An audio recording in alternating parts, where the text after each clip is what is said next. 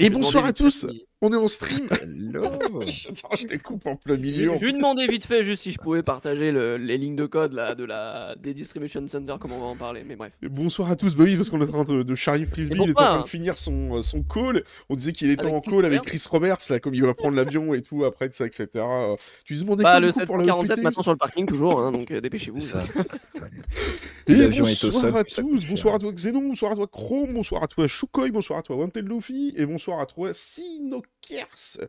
Euh, je n'écorche pas ton pseudo, sur Twitch, et bonsoir à tous ceux qui nous regardent sur Twitch, YouTube, et ainsi de suite. On se retrouve comme chaque semaine pour l'actualité science-fiction et fantasy, sur les films, les séries, les jeux vidéo, et évidemment sur Star Citizen également, qui euh, Frisbee va s'en occuper. Il va nous parler de Meilleur plein de belles... euh, ouais, le meilleur jeu du monde. Alors attention, parce que ce soir, on va avoir les deux meilleurs jeux du monde. Le premier, on Ah. le connaît, c'est Star Citizen, et le deuxième, je vous laisserai parce que c'est euh, Laird qui va vous le présenter tout à l'heure. Attends, je Je- veux voir ce que c'est. Je tease un peu. Ah, mais non, tu auras Je, pas. je ne dirai pas, mais je, je, je peux le hein non, Ah, en fait, juste un petit teasing. pas dans le script. Oh. Non, mais il est pas dans, il est pas dans le, dans le prompt des, euh, Ah des non, mais trucs. t'as euh. envoyé le. Non, mais l'air d'envoyer envoyé le.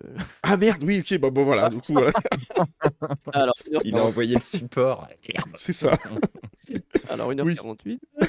il va regarder directement le support VOD. Alors, ouais. ensuite, 10 secondes. Il a Alors, complètement. euh, L'autre meilleur jeu, c'est Helldivers. On pourra en parler aussi. On en a parlé déjà la semaine dernière euh, de Helldivers. C'est vrai eh, vrai que lui, euh, va Ah falloir oui, qu'on aille lui faire un petit sort euh, parce que ça a l'air pas dégueulasse du tout. Ouais, ça a l'air vraiment bien. Franchement, honnêtement, enfin, je sais pas si t'as si vu ou pas, euh, Frisbee, t'as eu, eu l'occasion de tester, mais euh, le petit jeu de pas. chez, euh, de chez PlayStation, là, euh, qui a débarqué sur, sur PC en même temps sur Steam, là, où il te propose d'être sur une map, de faire du, du combat en FPS. Et franchement, c'est c'est assez stylé, quoi. C'est avec un peu de l'extraction et tout. euh. Donc, franchement, c'est il, est- il, est- il a l'air vraiment cool, ce petit euh, Helldivers euh, 2, là. Euh, Starship Trooper là, il, y a, il y a- il y a une remontée de la hype sur Starship Trooper là sur X en ce moment avec Bah, ça, c'est assez impressionnant pour le Tu m'étonnes. Ah, tu l'as, Chrome, tu l'as pris? Ouais, bah il faudrait voir, ouais. Mais moi, Ah oui, oui, j'ai que... vu Chrome là, il, il, il envoie là. En ce moment, Ouais. ça publie, euh, ça publie Oui, sur mais c'est vrai que tu, tu as fait pas mal de, de contenu, tout à fait des shorts, tu fais pas mal sur des shorts en ce moment et tout. Mm. J'essaie de vous en publier aussi, d'ailleurs sur la chaîne, vous verrez peut-être que maintenant en ce moment je suis un peu en mode spamming, vu que je fais les live gaming également sur la chaîne YouTube. Vous avez droit également aux shorts sur, de la chaîne, euh, des, des lives également sur la chaîne principale, donc maintenant je suis en mode bien les spamming. shorts, hein. Ah non, les Ouais, shorts ça marche bien. Alors, par pas. contre, c'est Ça- bien, mais alors par contre, le gros Ça défaut. apporte de la que- visu, mais alors c'est. Moi je trouve que c'est pas très rentable, mais bon. Non, non, ça apporte zéro abonné quoi, enfin c'est c'est que dalle quoi. Les gens, ils- euh, l'aspect- que ce soit l'aspect économique ou visu, c'est pas. ça c'est c'est de la merde quoi. C'est genre tu fais. euh, Allez, si t'as gagné 4 centimes pour 100 000 vues, t'es heureux. Quoi. exactement. Mais c'est même pas Direct ça, c'est que de base. tu fais genre Mais 2000 c'est ou même, ni- 3000 même niveau vues. abonné, ouais, c'est pas. Ouais, t'as que dalle quoi, t'as personne qui s'abonne. Bah attends, ai fait quelques-uns, c'est nul. hey, honnêtement, franchement, quand tu regardes, je sais pas moi si. C'est genre le watch time du truc, quoi. Bah, je sais pas si tu, regardes du TikTok ou si tu regardes des shorts. En général, la majorité rien. du temps, tu scrolles tellement vite que t'as jamais le temps de tabo quoi. Tu regardes pas grand chose, ouais. Bah non, c'est ça. En fait, tu t'as à peine scrollé un truc, tu te dis, Ouais, le- attends, bah, le, le gars que j'ai vu quatre fois, il était pas mal. Putain merde, j'ai pas le temps de m'abonner. Du coup, t'es là à essayer de retrouver le gars. c'est ça, voilà, essayer de rescroller en arrière et ça marche pas. Donc du coup, tu regardes dans ton histo, c'est le bordel. D'ailleurs, sur TikTok, en plus, je crois même pas si, je sais même pas s'il y en a un d'ailleurs un historique sur TikTok quand tu visualises des trucs. euh. Je sais pas. Je sais pas, pour le peu que j'ai été sur TikTok, j'ai fui en courant parce que Et ça me ouais, saoule à chaque fois cette plateforme. 8 abonnés gagnés pour 2100 vues, là je suis en train de regarder sur Ah ouais, non, mais c'est c'est violent, hein, c'est. euh, Ah, voilà, hein, sur une vidéo, t'en fais plus. hein. Après, ça dépend. Enfin bref. Enfin bref, pas une Euh, chronique si vous voulez. euh, Ouais, une chronique. euh, Une semaine ou un jour, voilà, on parlera monétisation YouTube si vous C'est voulez. ça, voilà, on pourra s'amuser une petite. Voilà, comment est-ce qu'on fait pour mettre 14 pubs dans une vidéo d'une minute? Bah, Exactement, parlera, voilà, si c'est ça. D'ailleurs, Ah, d'ailleurs, je me de bons pour publicité. Vas-y, balance une pub. On peut normalement en live. Vraiment, tu peux, normalement, ouais, mais j'en mets pas, je vais, je vais Ça virer marche les pas, pubs mid-roll. euh, Les pubs, j'ai- enfin, maintenant, on a, on peut, on peut, les- on n'a pas le choix, on est obligé de laisser les pubs en début et en fin, mais par Oui, contre, les mid-roll, pas faut les dégager. hein. Donc, envoyez des créateurs de contenu qui laissent des pubs de mid-roll et qui vous disent après, oh, c'est chiant les pubs quand même. Bah bon, bah, c'est parce que tu les laisses aussi, parce que YouTube te propose de les virer en fait, les pubs Dans mid-roll. les mid-roll, moi je, moi, je, les, je, je les mets, je le, je le dis. hein, je dis Oui. désolé, hein, j'en cale une au milieu. Ça dépend de la durée de la vidéo. Si elle est pas trop longue, j'en mets qu'une. Mais... Oui, il faut, dire que ça fasse un 8 débat, minutes. Bah, pour, ça, pour publicité. rappel, hein, les pubs mid-roll, c'est les pubs de mi- milieu de vidéo. hein, C'est celles qui vous les vidéo, en plein milieu. Ouais, plus de Pouvez 7 choisir. minutes 01. euh, ouais, ouais. c'est ça, voilà, plus de 7 minutes ou 8 Et minutes. encore, euh. Avant c'était 10 minutes. Avant c'était 10 minutes. Oui, c'est vrai qu'ils ont un peu baissé là-dessus euh, sur cette partie-là. 10 minutes Mais bon, bref, on va pas faire, on va pas faire ouais. monétisation ce soir. On va parler d'un, on va parler d'un autre jeu qui monétise bien aussi. On va parler également de euh, Star Citizen. Donc, on se retrouve juste Pourquoi après le jingle.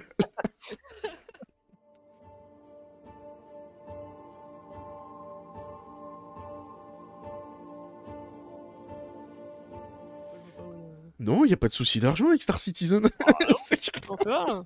J- J'étais Ouais. en train de mettre un petit peu pour que les gens profitent de ton nouveau logo quand même, parce que tu nous as fait un.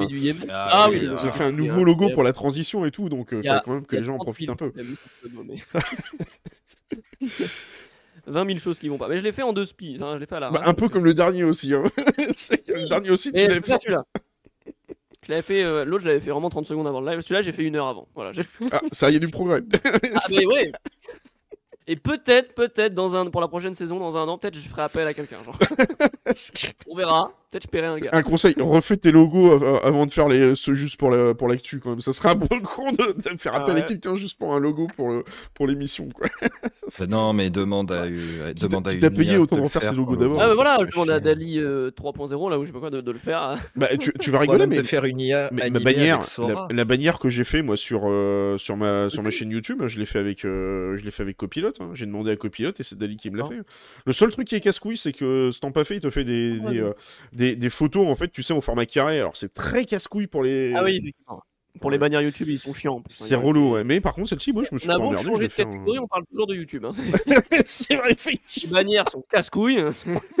Avec leur format 2440, Bon, personne n'utilise ça. hein. Oui, c'est vrai en plus. Ouais. Bon, j'arrête de parler de YouTube et oh, vas-y, on parle de Star Citizen maintenant. Euh, alors cette bannière, à mon avis, là derrière, là, ça doit être aussi, à mon avis, du. du, du Sur le format 440.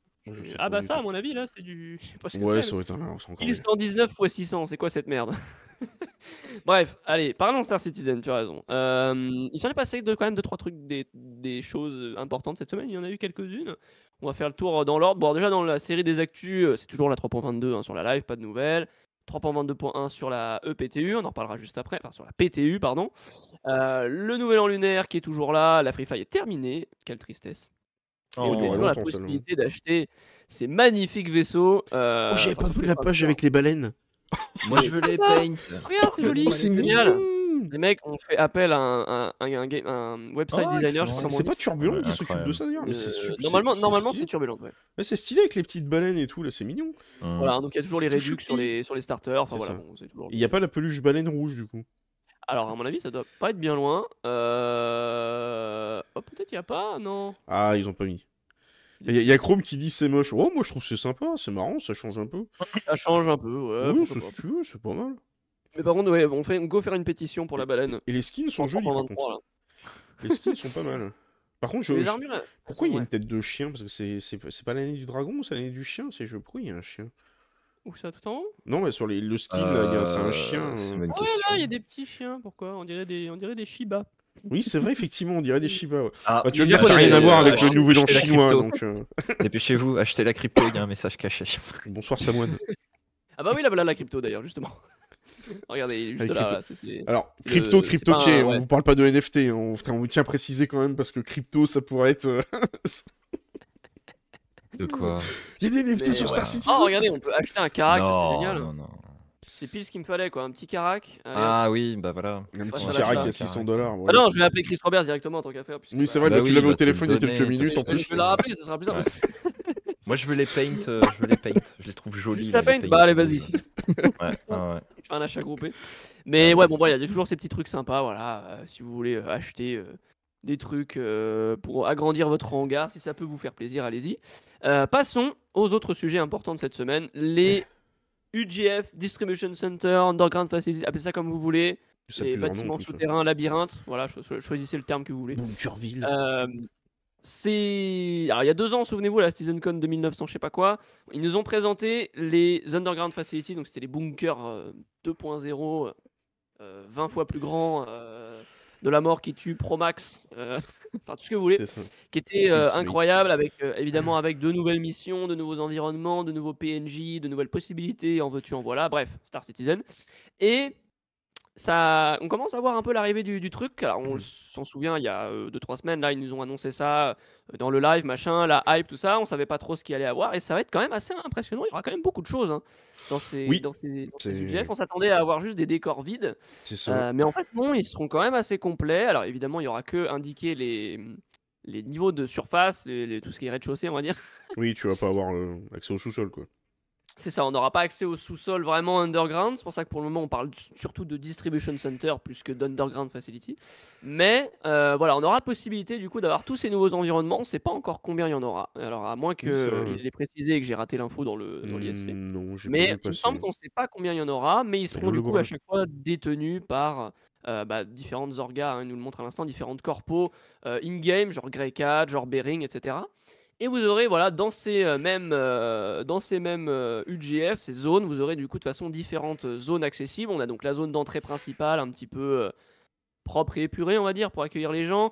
On aura évidemment des zones un peu plus de maintenance, des zones de, de- d'entre- enfin, de- de- d'entrepôt, j'allais dire, pour stocker les caisses, etc. Euh, des euh, couloirs évidemment qui mènent euh, à tout ça, à des également salles de repos, etc. Bref, c'est euh, euh, vraiment le, le- le- combo. Il y a quand même pas mal de choses et on aura bah, visiblement la possibilité de. Alors, il me semble qu'ils avaient dit qu'il n'y aurait pas de véhicules dedans. Ils, ils ont dit, je crois qu'ils ont dit qu'en en théorie, on pourrait pas faire rentrer les véhicules à l'intérieur, mais Voilà, t'as Jared qui a dit euh, déjà dedans, ouais. qu'on Euh, pourrait faire les cons et essayer quand même.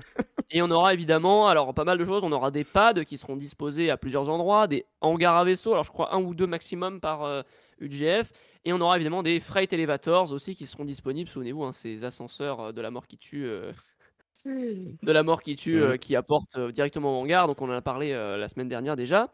Et donc ça fait, je trouve, beaucoup de choses qui doivent, arri- qui doivent arriver en même temps, parce que euh, si ces trucs-là arrivent, il faut que les freight elevators arrivent en même temps, et si les freight elevators arri- arrivent en même temps, il faut qu'il y ait les hangars instanciés, et pour les hangars instanciés, il faut les replication layers. Bref, euh, si tu veux, on peut, voilà, on peut faire le, le truc longtemps, mais tout est un peu lié dans cette mise à jour là. Mm. Euh, et c'est un peu comme les HUD justement. Alors on en voit un peu plus loin dans, dans l'ISC, il me semble. Euh, tout ce qui est HUD, etc. Lentilles, Oui, voilà, toutes vrai, ouais. toutes ces interfaces. Il faut que, pareil, tout ça, s'il y a un des éléments qui arrive, il faut que tous les autres arrivent en même temps. Hmm. Et qui dit HUD, bah, dit Star Map, dit Mobiglass. Et donc voilà, il faut tout amener en même temps. Donc je trouve que tout est lié dans cette mise à jour. C'est un peu. Ah oui, euh, c'est. Ouais. Il y a un truc qui foire, tout est mort. c'est ça. Il va falloir attendre la Euh, 3.23.1 pour que ce soit stable. Peut-être, certainement, mais en tout cas, bah, après, ça a l'air de bien marcher hein, sur les sur les records. Je sais oui, mais- bah, c'est interne. Et voilà, c'est work in progress, mais c'est toujours euh, voilà. un- C'est le record on interne. Mais en tout cas, ça va être assez sympa, franchement, de découvrir ça. On aura du coup plusieurs types de missions. On aura des missions cargo pour amener des trucs ou les exporter, du GF à un autre, ou voire même dans le même euh, UGF, parce que c'est tellement, tellement grand que ça prendrait déjà un moment de travailler des caisses. Oui, Euh. Il y aura la possibilité euh, de défendre, on va dire, d'un point de vue légal, euh, l'avant-poste, de l'attaquer euh, selon différentes missions, euh, attaquer euh, pour le reprendre si jamais il a été pris par des pirates, ou alors tout simplement en tant que pirate pour faire un raid dessus. Enfin voilà, il y aura vraiment pas mal de missions qui seront, euh, qui seront possibles avec ces, avec ces nouveaux UGF. Et moi je trouve que ça va être assez incroyable. Alors tu disais Max tout à l'heure que ça va être source de merde Oui, oui, euh, oui. entre les joueurs PVP. Euh, en fait, ils, ont, ils expliqué dans le truc comme quoi tu, tu pourrais, en fait, en tant que joueur euh, PVE, tranquillement, faire tes missions, machin, etc., tes caisses et, et tes trucs Ouais. habituels. Et en même temps, tu pourrais avoir des mecs qui arriveraient en mode PVP et tout, qui s'amuseraient à faire de l'infiltration, de l'assassinat, euh, tout le bordel. Et j'ai peur, moi, la question que je me pose, c'est est-ce que la sécurité va être suffisamment intelligente et efficace pour que t'aies des contres et que t'aies pas, t'aies pas des mecs qui viennent foutre le sbeul et que ça soit le bordel au bout de 5 minutes, quoi? Bah, De toute façon, peur, en euh, fait. alors les IA seront toujours, je pense, assez fatigués comme on a aujourd'hui, hein, tant qu'on n'aura pas le meshing, c'est ça. replication layer ou pas. Euh, les tourelles depuis la 3.22.1, vous le savez, sont devenues euh, beaucoup plus puissantes. Oui, c'est dans les patch notes de début. Euh, les tourelles sont devenues apparemment vraiment plus efficaces. Alors est-ce que c'est vraiment vraiment le cas à ce point-là? Je sais pas. Mais par exemple, tu prends le l'Event Siege of Horizon. Mhm. euh, sur les plateformes, t'en avais hein, des tourelles. hein. Approcher, c'était compliqué. hein. Oui, c'est vrai, effectivement. Euh, et si, si t'en mets la même quantité sur un UGF, je me dis, bah en vrai, euh, c'est legit. Ça hein. peut le faire, À- quoi. À, Ouais. à part te larguer en PTV, il n'y a pas 36 façons. Ouais, ou sauf s'il y a un mec qui pète un, qui pète un plomb, qui devient legit et qui en plein milieu se met à buter tout le monde. Est-ce que les Ah, F- du coup. FPS vont, vont réagir aussi bien à l'intérieur il faut quoi noter aussi que du coup, maintenant, voilà, il y aura les nouvelles IA FPS, effectivement, qui Mm. seront refaites. On en a parlé la semaine dernière, les, les réputations d'IA en fonction de, de ce qui se passe aux alentours, etc. Alors, est-ce que les serveurs vont réussir à faire fonctionner ça Très bonne question. Mais euh, en tout cas, ça devrait effectivement euh, changer tout ça. Et de toute façon, comme de toute façon tous les trucs, hein, au début, ça va être un peu foireux à mon avis. hein. Le bordel. on a quelques débordements euh, ou autres avant que ça marche bien. Je pense que voilà, c'est pas. Bah, ça, ça me fait penser surtout, tu sais, au, hum, un peu à ce qu'ils avaient voulu essayer de faire, c'est sur, sur Pyro. Bon, en théorie, sur Pyro, t'as pas de zone d'armistice, t'es censé avoir Pyro, les. Si mal passé en vrai. Bah, en fait, au tout début, je sais pas si tu te souviens, la première fois que tu spawnais dans les chambres, ils avaient, euh, tu pouvais sortir ton arme où tu voulais, et du coup, t'avais des mecs Selon qui faisaient le con, ouais, ouais. et qui faisaient, qui faisaient Selon du, la station. ouais. Alors, moi, effectivement, où l'armistice zone n'était pas accessible. Nous, sur la. Alors maintenant, on peut en Bah, moi, c'était peut-être parti. Au, au tout début, la première fois, c'était parti. Dans celle que j'ai spawn, c'était désactivé. Et puis, t'avais des mecs qui faisaient du spawn kill. Et au bout de. Ouais. Je crois d'une journée, euh, ils ont, ils ont foutu la zone le- d'armistice des chambres. Je me suis dit, oula, putain, ça va être le bordel. chambres. ouais. Parce que sinon, nous, sur la, à l'époque, sur la PTE Evo qu'on avait eu de ce truc-là, on avait euh, pas d'armistice zone en particulier, sauf effectivement sur une des stations Ah, il y avait qu'une seule. entre, entre les. hum, En fait, dans, le, dans la zone des hubs.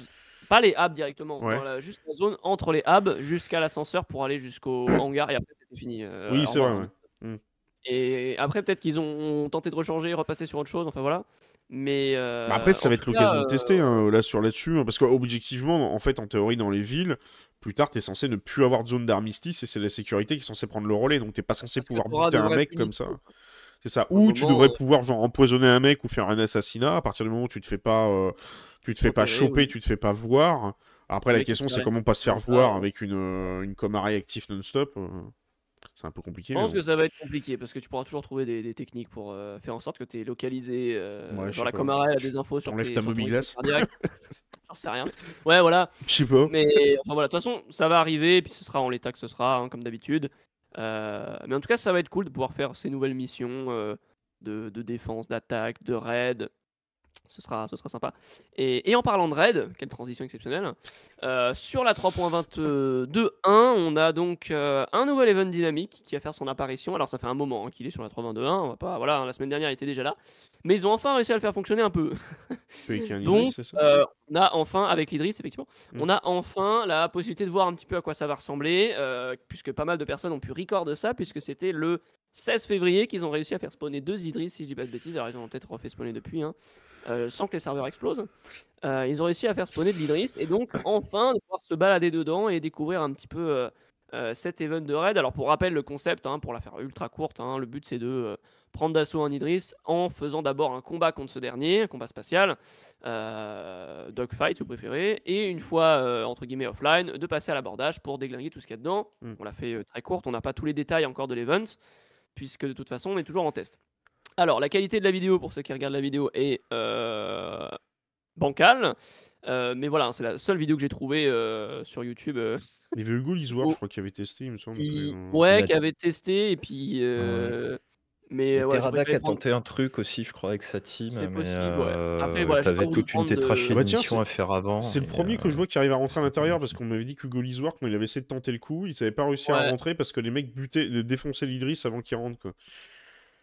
Mais ouais, en l'occurrence, j'ai préféré prendre un, un, on va dire une vidéo euh, no name entre guillemets, attention, hein. Euh, voilà, histoire d'être tranquille.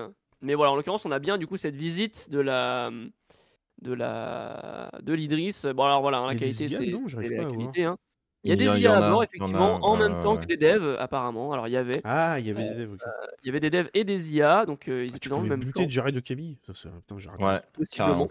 Un, peu, un, truc un peu vénère. Euh, mais, mais voilà, effectivement, c'était euh, apparemment assez sympa. Alors, il n'y a, il y a pas beaucoup de shards où ils ont réussi à le faire fonctionner. Euh, mais en tout cas, cette visite était assez sympathique quand même. On, on reconnaît franchement un peu le style Aegis en règle générale. Et Hum. puis même, on reconnaît le hangar principal. Attendez, on va essayer de passer Euh, on- de toute façon, on pouvait le visiter, l'Idris, pendant l'Invictus, et c'est vrai qu'effectivement, déjà, quand t'avais l'Idris qui était posé euh, à une station, déjà, ça laguait de ouf. Le javelin.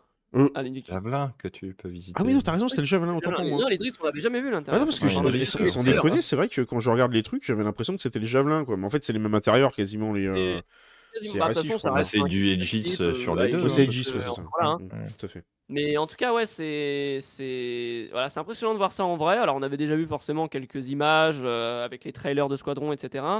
Euh, mais là, du coup, on a enfin une version et puis assez détaillée quand même. Alors, C'est marrant d'ailleurs, parce que je pensais qu'ils voulaient pas le mettre pendant un moment pour éviter le spoil, mais là en fait il finit par le foutre en entier et ils se bah, disent bon, finisse par le faire entier, mais Ouais, je sais pas. en tout cas, le- le- font, il, il est quand même euh, assez détaillé dans le sens où, euh, alors, il y a quelques textures un peu bugouillées, mais je veux dire, on est quand même dans quelque chose qui est assez, c'est euh, propre quoi. assez Ouais, fini, quoi. hein, c'est euh, hein. C'est quelque chose qui, qui, est, qui est assez fini. Et moi, quand j'ai vu ça, je me suis dit, bah, en fait, ils pourraient presque le mettre directement dans le jeu, effectivement. Ouais, ouais, Euh, parce qu'il y a des Ah, joueurs, bah, tu ouais, peux l'acheter. Enfin, il y a des joueurs qui l'ont pledge, je crois des d'ailleurs. joueurs qui l'ont. Et bah, le, le- le serveur va exploser si tu fais ça. Oui, je pense, ouais. Déjà, là, un, ils avaient du mal à le faire tourner sans, sans 30K. Et à mon avis, si la vidéo se termine par une 30K, je serais pas surpris. Euh, mais en tout cas, c'est. c'est... Ah bah voilà. Ah bah oui, mignon. On va le trouver. euh, Ah, je on les, pourra je le les trouver connais, sur les le serveurs, euh, les serveurs PTU, tu sais. Il va, il va, il Mais va voilà. 10K maintenant. Allez. En tout cadeau. cas, voilà, il y a même le le vois que ça lag. hein, hein, euh, euh, je sais pas combien c'est de FPS, mais il a pas mis Après, les, stats. peut-être pas le gars qui a la config de l'année hein, non plus. Hein, Oui, aussi, la. Mais en tout cas, voilà, c'est drôle de voir ça. Et c'est bah, hâte de voir sur la 322 un live ce que ça donnera euh, pour pouvoir euh, pour pouvoir tester ça directement, hein, concrètement. Mais voilà, on a presque Ça même euh, voilà, on a presque pas mal, ouais. Mais du coup, ce serait un event en fait, parce que euh, je crois qu'il il, il en avait jamais parlé cet Alors, la vue escape de Idriss, elle est pas mal. euh, ils, ont, ils en ont jamais parlé en fait cet event. Enfin, moi je l'ai pas vu passer dans les events. Ils ont parlé de Block Ride un- Runner, tout ça, etc. Mais celui-ci, ils ont. Alors ça, ça serait le, le bloqué d'honneur, ce serait pour la 323. En fait, celui-là, c'était considéré comme, alors pendant un long moment sur Evocati, comme un new, comment ils avaient appelé ça, C'était un nom, Euh, secret event Ah euh, oui, ok. en Evo, et ça avait pas trop leak, et puis c'était vite arrivé en 22.1 PTU, D'accord. et c'était toujours écrit New Dynamics, euh, New Dynamic Event euh, Secret, je sais pas quoi. Ah, Et euh, voilà, donc maintenant on sait que c'est un raid de l'Idris, puisque tout le monde a pu le tester un peu, et, et qu'on a Oh. pu avancer dans les phases. Mais en tout cas, on n'avait pas plus de détails que ça il y a encore quelques jours. Quoi. Et, la base, c'est quoi? C'est un, un Idris qui a été chopé par des Ninetales, un truc dans le genre j'ai pas trop le, le background du truc, franchement. je sais même, j'ai aucune idée de, de voilà. Mais là, en l'occurrence, voilà, on a euh, ici visiblement. euh, Ah, c'est de c'est en l'incursion. rapport ouais. avec la Xenothread, visiblement, ça serait effectivement Putain, ça. mais je ouais, crois- que j'ai vu. euh, il me semble que j'ai vu Salty Mike tout à l'heure avoir ça. euh, je me demande d'ailleurs si t'étais pas dessus. Parce que ça me dit quelque chose le truc Raid 1 sur 5 Xeno. Là. Ouais, donc c'est un truc qui était chopé par les Xeno. Quoi.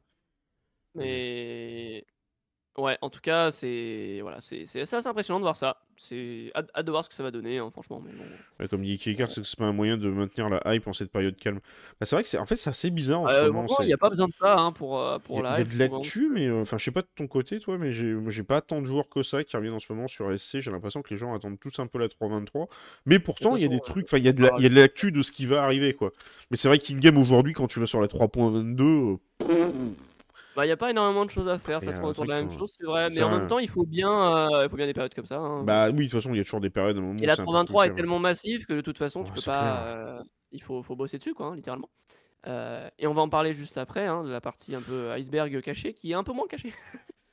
Euh, du coup, depuis quelques Oui. temps, bah, on va faire la transition tout de suite avec les Evocati. Alors, est-ce qu'il y a besoin de faire un rappel du concept? Je sais pas.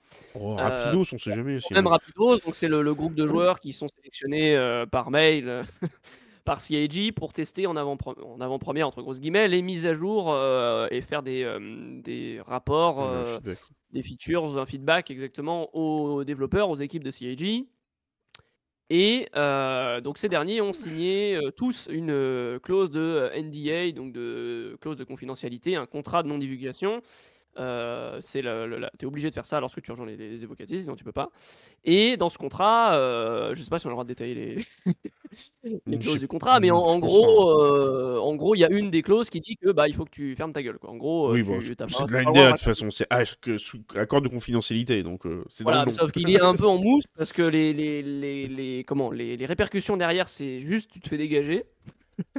Donc Mm. c'est pas vraiment une grosse répercussion de malade, puisqu'il n'y a rien Oui, de c'est judiciaire pas- ou rien. C'est pas, Euh, pas aller Nintendo, euh, vous allez avoir un, Voilà. un mail d'avocat et puis un coup de fil de. Personne ne va aller en prison. Si jamais FBI il va débarquer euh, chez vous. C'est ça, voilà, il y a Chris Pose ta souris sur le sol Putain, ouais. Et voilà, personne truc va, aller en prison si jamais tu faisais un, un, un leak ou quoi. Mais effectivement, il y avait beaucoup de leaks qui étaient là. Mm. euh, et donc, euh, on va pas lire ce long message interminable. Mais en gros, voilà, les Evo qui sont là depuis 2016. euh, le, le, le, le- système d'évocatique est là depuis 2016, a quasiment pas changé depuis 2016. On est toujours sur le même type de contrat, etc. Et donc, ça serait le moment de passer sur autre chose. Euh, pour le moment, ce contrat d'NDA a toujours été là parce que le but c'était de maintenir, euh, on va dire, l'idée que. Enfin, le but c'était de, de ne pas plutôt donner l'idée euh, de fausses idées aux gens par rapport aux mises à jour. Parce que comme les mises à jour évocatives sont rarement stables, le but c'était pas de montrer une version du jeu qui était euh, défoncée. Euh, le but Oui, c'était de. On promouvoit la live, on promouvoit éventuellement la PTU en insistant sur le fait que c'est une version test. Mais les, les on les laisse en interne parce que le but, c'est pas que tout le monde partage le fait que c'est tout cassé, etc. Et ça marche pas trop mal. On, ça leak assez facilement, effectivement. Mais on n'a pas non plus Oui. des vidéos d'une heure de gameplay sur YouTube euh, de, de PTU et Vocati, quoi. Voilà, parce Non, que ça, ça ça, va. ça tient pas. Ça traîne pas longtemps. Euh, effectivement, il y a quelques leaks qui passaient jusqu'à maintenant. Généralement, les contenus des patch notes leakés, etc. Et du coup, à partir de, des prochains patch notes 3.23 et pas des anciens, euh, à partir des prochains patch notes qui arriveront, euh, ces derniers seront publics. Donc les patch notes Evocati seront publics, mais que le post Spectrum. Euh, C'est-à-dire qu'on aura accès, bah, vous avez déjà vu, hein, de toute façon, les, patch notes. hein. alors je vais prendre un public pour pas de problème. hein. Ce genre de patch notes, voilà, euh, où on a juste le détail testing focus, donc sur quoi on va s'attarder durant cette mise à jour, les bugs connus, les bugs fixés, et éventuellement les nouvelles features, etc., qui sont ajoutées. Mais on garde ce concept, entre grosses guillemets, de. d'NDA, de non-divulgation, Mm. pour tout ce qui est screenshot, gameplay, etc. Et pour, en règle générale, tout ce qu'ils appellent le matériel evocati, donc les discussions entre les devs, euh, les discussions entre les joueurs et les devs, enfin voilà, tout, tout ça. Euh, mais euh, dans tous les cas, ça leak, ça a leaké, ça, ça leakera toujours. hein. Oui. Bah, là, honnêtement, je. Je pense que c'est un peu histoire d'officialiser un peu les, euh, les trucs de Moi, je trouve ça franchement très bien parce qu'en tant que créateur de contenu, on se retrouvait euh, vraiment bloqué comme pas possible parce que tu avais la terre entière qui parlait de la. Je dis n'importe quoi, hein, du PES qui était arrivé sur EPTU. Et toi, tu peux pas l'ouvrir parce que tu peux rien dire. Euh, alors, tu peux, tu peux le faire, honnêtement, parce que tu vas pas aller en prison, mais. Ouais, mais ça fait un peu chier, quoi, parce que surtout, enfin, dans ton cas, surtout, effectivement, si... euh, personnellement, j'essaie pas si- d'enfreindre si- le truc. quoi, Oui, voilà, si tu si t'as, on va dire, montré pas de blanche pour être Evo, c'est pas pour derrière euh, faire du contenu et dire l'inverse, quoi. Moi, c'est une des raisons pour lesquelles moi je me suis jamais mis Evo, comme ça, moi je suis tranquille, juste parce que aussi j'ai pas le temps. Mais c'est vrai que moi de mon côté, à la rigueur, je m'en fous, quoi. Je peux parler d'un leak, euh, pff, bon voilà, je fais que reparler d'un leak et puis basta. Mais c'est vrai que dans ton cas, c'est un peu plus casse-couille, quoi. Parce qu'après, j'avais déjà, j'avais déjà eu des clarifications sur les leaks. J'avais demandé avant de signer ça. Je leur avais dit, mais moi, Mhm. vous savez, je fais des vidéos. Alors, à l'époque, j'avais moins d'abonnés et tout, hein, mais j'avais un peu anticipé. Je leur avais dit, bah voilà, moi, je fais des Oui. vidéos, etc. Est-ce que je pourrais quand même en parler, etc. Et donc, à l'époque, c'était Wakapedia euh, CIG directement qui m'avait dit, bah alors, euh, tout ce qui est leak, de toute façon, c'est simple, tu l'ouvres pas. Bah oui. Euh, t'as pas le droit. euh, Tu peux évo- évoquer les, les leaks, effectivement, que les leaks existent, etc.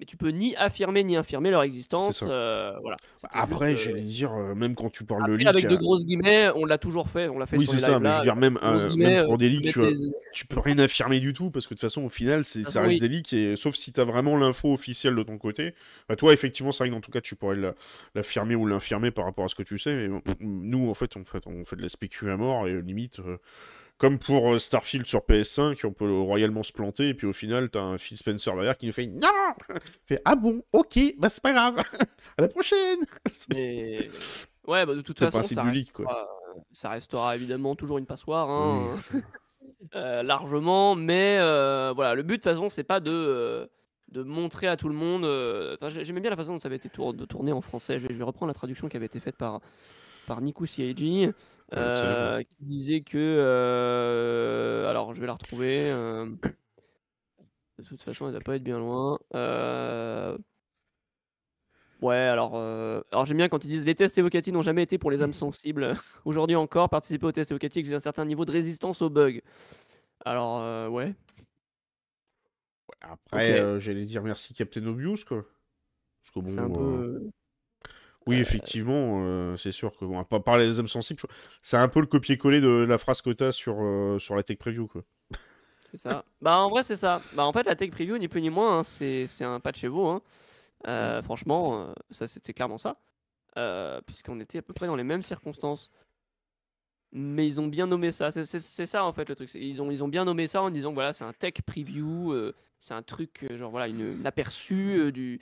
Voilà, mais sauf qu'ils auraient pu faire Evocati comme ça en fait. Genre, hein, comme ça tout le monde est public et on s'emmerde pas. Oui, Parce que là, ça donne vraiment cet aspect légendaire au truc. Je- je- J'en fais des caisses, hein, mais en toute modestie, hein, ça, ça donne vraiment un aspect un peu genre euh, mystique au truc. en mode, Ouh, La, euh, sec- la secte, tu sais, c'est genre. euh, Ah, la Tu- secte tu- chaude. Même eux le vendent comme un truc de fou furieux. Ils disent euh, que les joueurs élitistes, des, que je sais euh, pas quoi. Mais non, Donc, mais euh, tu fais partie des. euh, Merde, comment ça s'appelle? Je... Non, mais j'allais pas dire. Euh... euh, Ah zut, euh, pas. Il y a un truc qu'on sort tout le temps, là. Il y a les. euh, Non, c'est pas les scientologues, c'est les. euh, Les francs-maçons, voilà, tu fais partie de la ligue des francs-maçons, c'est pour ça. tu sais. Eux, c'est presque ça. Mais vraiment, même, même eux, voilà, le vendent comme un truc euh, légendaire. En mode, enfin, c'est les, les joueurs légendaires de Star Citizen. euh, Les vrais de vrais, tu sais, genre les gars qui voilà, sont c'est ça, les vrais de vrais qui ont contribué le plus euh, au développement, qui sont triés sur le volet. Enfin, ça fait vraiment genre euh, légèrement exagéré. Highlander. C'est- C'est ça. Et du coup, les gens s'imaginent aussi des trucs de dingue. Ils s'imaginent genre que nous, on a accès au, au Bah, test preuve, du serveur hein, euh, qu'on téléphone avec Chris Roberts. Enfin, voilà, il y en a- il abuse un peu, hein, mais il y en a, ils, ils sont limite en train de croire ça. Mm. Et évidemment, c'est faux. hein. Franchement, euh, je, je vais être honnête. Bah, de toute façon, maintenant qu'on a les, les pages notes publiques, euh, euh, franchement, on n'a pas accès. Vous verrez, hein, on a accès à que dalle. hein. Mais genre vraiment, tout ce qu'on a, c'est le patch note PTU deux semaines avant. hein. Vraiment, il n'y a rien de plus. Et Oui, ça, éventuellement, j'en avais- on avait déjà parlé, la facilité de conversation avec les, les Mm. développeurs de CIG, ça c'est vrai que tu l'as pas en temps normal. Euh, là, tu peux l'avoir effectivement très facilement.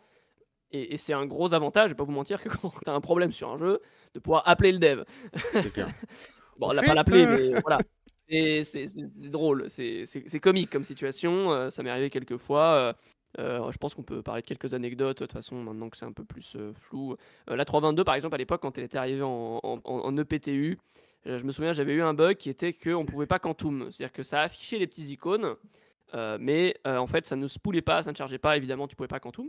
Ouais. Donc t'étais Keblo et j'avais appelé un mec dans le chat, en- enfin dans le chat Evo, en disant, euh, hey, euh, le, le Quantum marche pas, est-ce que c'est un bug et tout Et j'avais alors, euh, je, je sais plus exactement son nom, hein, qui m'a répondu, euh, bah alors euh, clairement c'est un bug, hein, donc fais, fais-nous un report quoi, Enfin, genre fais-nous Mm. un, un issue cancel. De mémoire, c'était Armageddon CAG qui avait dit ça, je crois.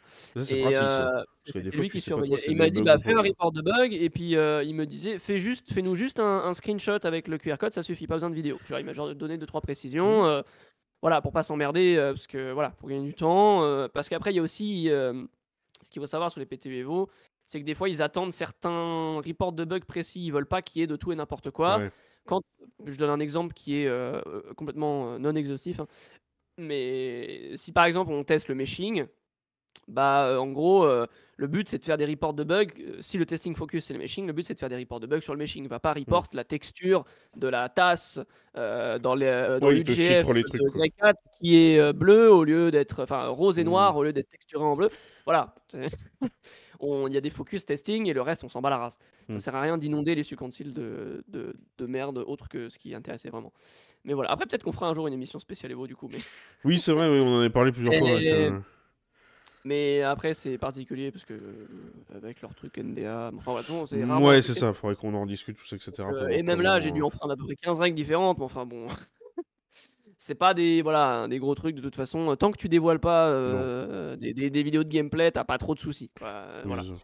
Mais, mais bon, voilà. Donc, euh, sinon, à part ça, c'est à peu près tout hein, pour l'actu de la semaine. Donc, euh, déjà, ce sera pas mal. Du coup, c'est tous ces trucs-là parce qu'on pourra discuter vachement plus facilement de, des nouveautés euh, à venir. On l'espère. Enfin, personnellement, j'espère la semaine prochaine qu'on va avoir un- Je une EPTU 323. On en avait eu une, apparemment. Ah, tu penses Euh, qu'il y bah, a une PTU 323 qui va arriver je euh, semaine Attends, j'ai regardé si les anciens patch notes ont été rendus publics ou pas parce que. On sait que Euh, vous avez déjà le Kraken en Evo, nous dit. oui, bah, d'ailleurs, il- il en a un qui attend, en euh, fait. le D'ailleurs, Javelin aussi, d'ailleurs. oui, le. Kraken, le Javelin. Je crois même d'ailleurs qu'il y a. Chut, mais Il y faut a pas le le, dire. le, le BMM hein, aussi. C'est ça, ils ont le BMM. Et il y a même, je crois que tu as même vu passer le Rétribution aussi, il me semble. hein. Je crois que. Alors, le pionnier, on a construit 3-4 avant-postes sur des jour-là. Euh, alors, J'essaie de retrouver le, le- le détail pour voir si les patchs actuels, euh, enfin les anciens patchs sont bons ou pas. Euh, Par le, le Kraken, le jour où ça va débarquer ce vaisseau, oh, ça va être le bordel. Jusqu'à nouvel ordre, les patchs évocatifs que nous publions sur Spectrum. Ah, donc en Ouais. vrai, ils sont publics, hein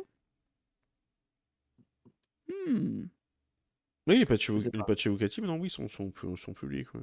Je sais pas si les anciens sont publics, tu vois. Ah, si les anciens sont publics, Ah, ouais, non, te prends pas, prends les pas de nouveaux, les risque. anciens. Après, À partir du principe si que je c'est les nouveaux, parce qu'avec eux, ça peut être du rétroactif, hein, faut se Si méfier, je hein, vais ça peut être YouTube. dans la catégorie patch notes, il n'y a rien en rapport avec les, les PTU évocati. Donc, euh, Hmm. Enfin, après, il y a les EPTU, mais ça, c'était des PTU publics qu'ils avaient mis sur Oui. les EPTU, enfin, sur les expérimentales PTU pour gagner du temps. Mais voilà, il n'y avait pas d'NDA en particulier. Donc, euh, on va pas prendre de risque. Oui, Mais, non. euh, mais oui, euh, la légende dit qu'éventuellement, on aurait eu un 3, une 323 euh, test il y a 3 semaines, qui a duré 4 heures, et il y avait juste rien. C'était vraiment, on aurait dit un, un- un patch de la 3.20, il n'y avait même pas les F8, il n'y avait même pas les C1, où ils avaient juste refait l'infrastructure pour tester, mais il n'y avait rien. Par contre, c'est vrai que là, on n'a pas eu de news, je crois, c'était quand la dernière fois qu'il y a eu une tech preview? C'était pas pendant les vacances, je La dernière tech plus. preview, c'était juste après les vacances euh, de Noël, où il y avait eu deux jours Avec ou trois RL, jours, d'un- un vendredi plus week-end de RL, effectivement, Ouais, ouais, de ok. Replication Layer Split. C'est étonnant depuis qu'ils aient pas refait un test de RL Euh, depuis. Il y a de fortes chances que ça arrive en 3.23.0 ou alors en 3.22x, mais ce sera certainement la Ouais, parce que faut- de toute façon, 3.23.0. faut, faut qu'ils continuent à le tester en- au moins en tech preview avant l'arrivée de la 3.23 parce que ça se- tant qu'on n'a pas, 3.23 j'ai- j'ai- arrivera avant juin. bah, j'allais Enfin, dire, euh, juin. pour moi, tant qu'on n'a pas vu passer au minimum une tech preview où tu sais que ton RL, quand tu switches d'un serveur A à un serveur B, c'est pas quasiment instant, euh, c'est comme si c'était pas prêt, quoi. Parce que s'il doit prendre 5 minutes à chaque fois, on n'est pas rendu, quoi. Faudrait vraiment une fois qu'on l'ait, ce, cette fou- ce foutu test où c'est vraiment. euh, ça crache d'un. Oh, je vais dire instant, ça peut prendre peut-être 2-3 Ah, le serveur qui secondes. ouais. Ah Ouais, parce que c'est vrai que du coup, euh, ah, en théorie, à la base, c'est censé être. falloir espérer, euh, je pense pas qu'il va falloir espérer moins de, moins de 30 secondes à une minute pour le restart parce que je vois Ah, pas tu penses? c'est possible. Ah, ça va être chaud. hein. je vois pas trop comment ça serait possible. Après, de façon, tu vas me un moyen. dire. Aujourd'hui, les serveurs qui 30K, c'est assez rare. Bon, sur la live, on va pas se le cacher. C'est dire. rare. euh, Euh, Sauf cas exceptionnel, euh, c'est assez rare. Et puis de toute façon, c'est un moyen de transition en attendant le meshing finalement. Parce que quand Oui, on aura le meshing, on posera même plus la Non, je repensais à un truc, je pensais un peu en équivalent. Je si t'as déjà joué dans Sea of 6 quand t'es sur un serveur et qu'il est presque Avec vide. le, le, oui, la, la refonte des mers là. Ouais, Ouais, ouais, enfin, voilà, ouais, t'as l'espèce de truc qui dure, c'est une petite signe. Ouais, ouais, un petit message qui dure. Ouais, ça doit peut-être durer dure bien bien, 20, ça dure 30. bien 15 secondes. Ouais, Ouais, ça dure 15, bien 20, 30 15 secondes. euh. Donc franchement, voilà, moi j'attends pas forcément un truc en moins de 30 secondes. Si c'est le cas, je serai sur le cul. Mais Mm. voilà, un truc en moins de 30 secondes. euh, Ah, il y a qui parle. dit euh, Discord de la Corpo, j'ai un message de Niku qui spam, qui spam partout d'ailleurs, je crois, de ce que j'ai compris. Maintenant, il faut aller sur son Discord pour voir ses messages. Euh, pour test d'URL Tech Preview le 7 février. D'accord, ok. Alors, fais voir, on va regarder ça tout de suite. Euh, Programme de parce que c'est vrai que t'es 7 sur son février. Discord. Moi, j'y suis pas, j'ai pas été. Alors, moi j'ai rien du tout. Je sais pas si je suis encore en odeur de sainteté dans la, dans la communauté SC. Vu que j'ai d'autres jeux à fouetter en ce moment, j'avoue que je veux pas chercher spécialement les. Je veux pas courir après les news euh, maintenant. Enfin voilà, de toute façon, oui, on aura certainement d'autres euh, d'autres RL euh, Tech Preview qui vont arriver. et puis même, je pense qu'on aura, à mon avis, d'abord le classique, le combo classique PTU Evocati, PTU Vague 1, 2, 3, 4, 5 euh, avant la live avec les application layers et tout le bordel là. Euh, de toute façon, les PTU Evo, vous allez voir, c'est toujours le même bordel. hein. Les Et premiers patch notes qui arrivent euh, sont assez, euh, assez brefs et assez courts. Il y a quasiment rien dans les patch notes à base de juste on teste les fonctionnalités de base. Donc on a déjà parlé la dernière fois, c'est le, le stability où tu as juste les quelques trucs de base, genre quantum, chargement, etc. Mm. Et euh, après, plus, de- on va dire pour chaque patch note, tu as une ou deux features qui en focus testing. Genre par exemple pour la 3.22, euh, bah, le deuxième patch note euh, après le, le- après le, le- le general stability, on avait, euh, j'ai n'importe quoi, euh, euh, on avait Seraphim Station à tester. Alors, ça arrive avant, mais on s'en fout. hein. Seraphim Station. Puis après, tu avais eu le, Player Air Update qui était en, en focus testing. Puis après, tu as eu les, les Settlements. Puis après, tu avais eu le Santokai et les X5 qui étaient arrivés en même temps. Enfin, je dis n'importe quoi. hein. Hmm. Mais voilà. Puis après, tu avais le Savage Structural qui était en, en test, mais prévenu sans, sans les FX. Euh, enfin, voilà. Je veux dire, c'était. euh, c'est généralement comme ça que ça marche. Et je pense que ça va marcher comme ça. On va s'attendre à une longue période de, de test où chaque jour on aura un ou deux focus testing différents. Mais ouais, on verra ce que ça donne évidemment euh, du coup dans les prochaines semaines. J'espère la semaine prochaine qu'on ait euh, à nouveau le, ah, un general stability au minimum. Mm. En fin de semaine prochaine peut-être. Ouais, On verra. ça va avancer tranquillou. Quoi. S'il n'y a pas trop de news la semaine prochaine, on parlera des EVO si vous voulez plus en Oui, détail. voilà, par exemple. On verra bien. On, bon, trouvera bien des news à parler. euh.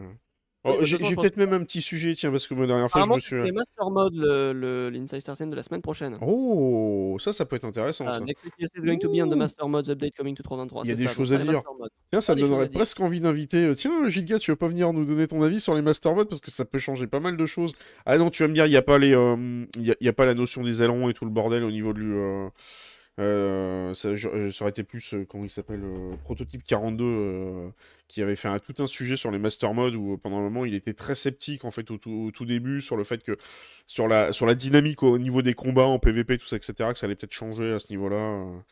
Les master modes Chrome, c'est le nouveau mode euh, de vol en fait. C'est euh, Ouais, c'est le master mode, pas les surfaces de contrôle, tout à fait. Ouais, je me suis, euh, je me suis planté, mais c'est vrai qu'ils en ont parlé à CitizenCon pendant un moment.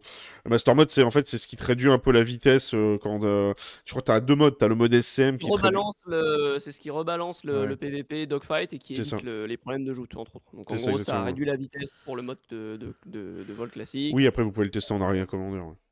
Et il y a la Commander, ouais, ça réduit la vitesse pour le mode de, Oh, de Sid, vol classique. il y a un Et truc. ça augmente test pour le nav. Il y a un truc qui est arrivé en Ariane Commander, je sais pas si vous avez eu l'occasion de le tester, mais il faudrait que j'aille le tester, c'est les, les courses en, en Dragonfly, qui ont l'air assez stylées, euh, à part qu'il y a plein de cailloux, oui. là. Oui, bon.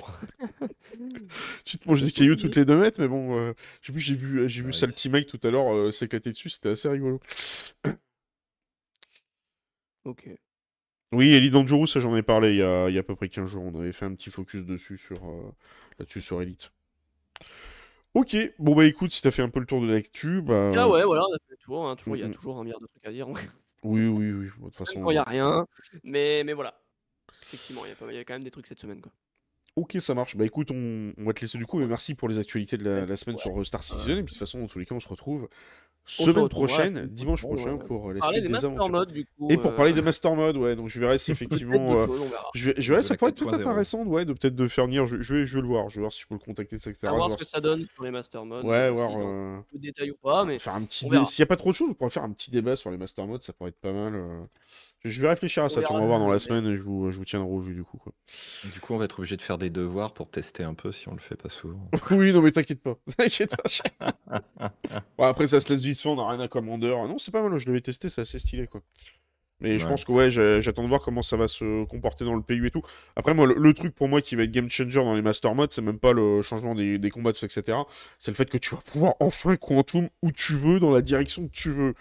Si ce truc-là est actif, de- Oh putain, ça va être game changer, hein, parce que ça va faire comme dans Elite Dangerous, tu vas décoller de la planète, tu vas pouvoir quantum dans l'espace et ça va aller plus vite. Ah il ouais. recommence, Oh, il recommence avec son Elite Dangerous. Ouais, parce que tu Arrêtez. l'as dans Elite Dangerous, même dans No Man's Sky. Ok, bah, dans Je No sais, Man's Sky si tu sais. veux.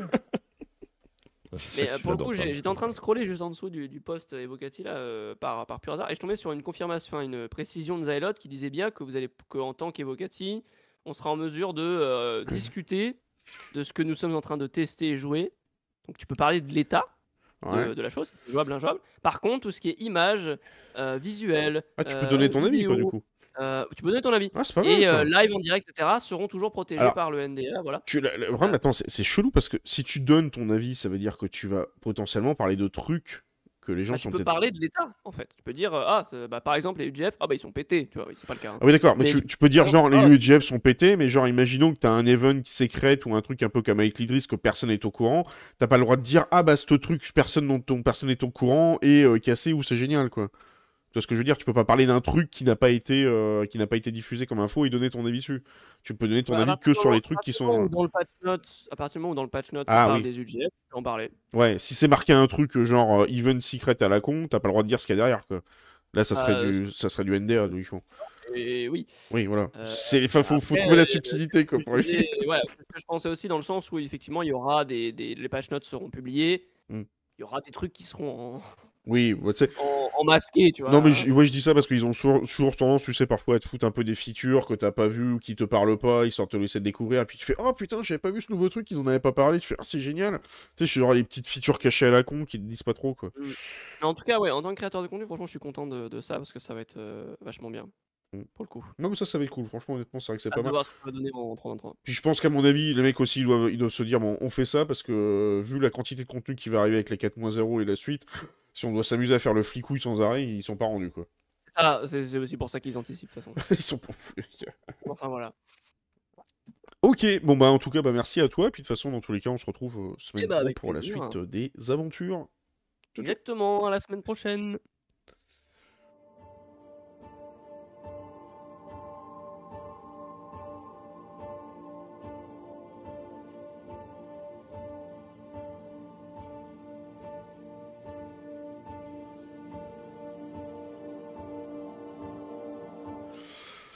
Oui, re, donc on se retrouve pour la suite euh, des aventures euh, sur l'actualité euh, science-fiction et fantasy de la semaine. Oui, comme tu dis, effectivement, Chrome, c'est vrai que c'est assez particulier, oui, mais je pense que c'est un moyen, en fait, de le fait qu'il qu'il t'ait quand même des évos, t'as certains trucs qui sont en NDA, mais il, il commence un peu à, faire en sorte de parler de certaines infos euh, pour que ce soit un peu plus simple à- pour eux à gérer, parce que c'est vrai que sinon, ça serait trop le bordel au niveau de la, gestion sur Star Citizen et euh, sur tout ce qu'il y a à dire.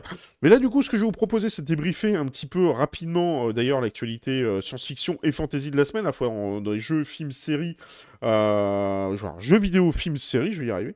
Euh, et du coup, on va faire un petit débat. Après, on va parler d'un petit sujet. Je suis sûr que ça va vous intéresser. Tiens, je voudrais avoir ton avis d'ailleurs sur ce petit débat. euh, L'air, il sait pas de quoi on va parler justement. Alors c'est ça qui est Non, intéressant. Je vois pas, je regarde, tu sais, de manière. euh, Oui, tu regardes en fait parce qu'il a un script, en fait. Il a, un Regarde il, a, il a un- il a un script. Ah, moi, que je l'ai mis- Ah. Est-ce que je l'ai mis dans le script de l'émission ou pas? Oui. Ouais, je l'ai mis au clip. Ouais, donc ça va. Donc tu sais de quoi ça cause. Tu peux préparer un petit peu tes argumentaires, tes petits argumentaires sur ce, sur ce tu sujet. précises ce que tu veux dire par. Ah oui, sur. Euh, Oui, oui, voilà. Enfin, c'était par rapport à l'actualité, mais on en reparlera juste après. Mais là, du coup, juste dans un premier temps, on va. Euh... euh, quoi Chrome dit. Ah oui, t'as. Laird fais attention, il y a un château derrière toi. Mais oui, c'est le château de Poudlard qu'il a derrière lui, qu'il a fait, qu'il a construit en stream d'ailleurs.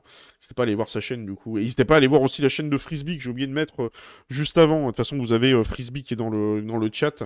Euh, et du coup, vous n'hésitez pas à aller voir ses sa chaîne, du coup, Titan Star Runner, pour consulter l'actualité Star Citizen. Mais là, du coup, on va reparler un petit peu de l'actualité généraliste château sur euh, la science-fiction. Évidemment, forcément. aspirer dans Poudlard. Ça. Mais forcément, il y a un film la semaine prochaine. Si vous en avez marre Ouais. d'aller voir des navets, parce que je crois que cette semaine, en termes de films au cinéma, il y avait rien. Oh si, il y avait un super film magnifique.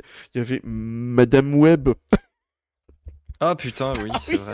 Euh, il a fallu que j'explique à madame justement ce que c'était cette nouvelle, ce nouvel étron euh, made in Marvel. Oh euh. purée, sans déconner. Mais déjà, déjà rien que le nom, Madame Web, j'attends, j'attends euh, son équivalent Monsieur Minitel. C'est pas pour, c'est pas Spider Silk, euh, Je sais le personnage de Spider Silk euh, dedans? Je sais Je plus. je- mais c'est un personnage random que personne connaît en plus dans un univers euh, qui a à peine, euh, enfin c'est du Spider-Verse quoi. Je te dis pas de bêtises. oui, c'est du Spider Verse. Mais il y a, c'est, Mada- euh, il y a- on voit apparaître, je crois, Spider-Man 2049 ou un truc comme ça. Ouais, c'est possible. ouais. Mais honnêtement, franchement, dans les Spider-Man, si vous voulez vraiment voir des, des très bons Spider-Man, autant aller voir les Across Spider-Verse et les, euh, et les films d'animation qui sont sortis de chez Sony, là, qui sont énormes, et pas l'espèce de Madame Web tout moisi là, qui nous est sorti pour le Ah bah 14 non, mais. Madame Web, c'est un personnage du. Ah bah tu vois, je un sais pas. personnage du Marvel, euh, du Marvel verse. Je ne sais Ok, pas.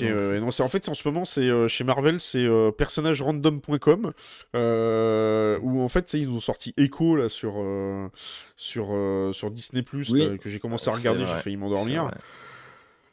Oui, mais attends, parce qu'ils ont essayé. Oh là en fait- là, mais je savais pas. Echo, euh, ils lui ont remis un lien avec. euh, Rien à voir avec le dauphin de- du joueur du grenier. ouais, ouais, c'est clair. Le jeu est Oh, mieux en proportion. un bordel. Non mais Echo c'est fin bref. euh, My God. Non mais là on va parler d'un autre film qui sort lui par contre le 28 mars, le 28 février pas le 28 mars, Ouais. qui euh, déjà je pense à mon avis va exploser euh, tous les charts et qui est génialissime. Non, c'est nul. C'est nul ce film.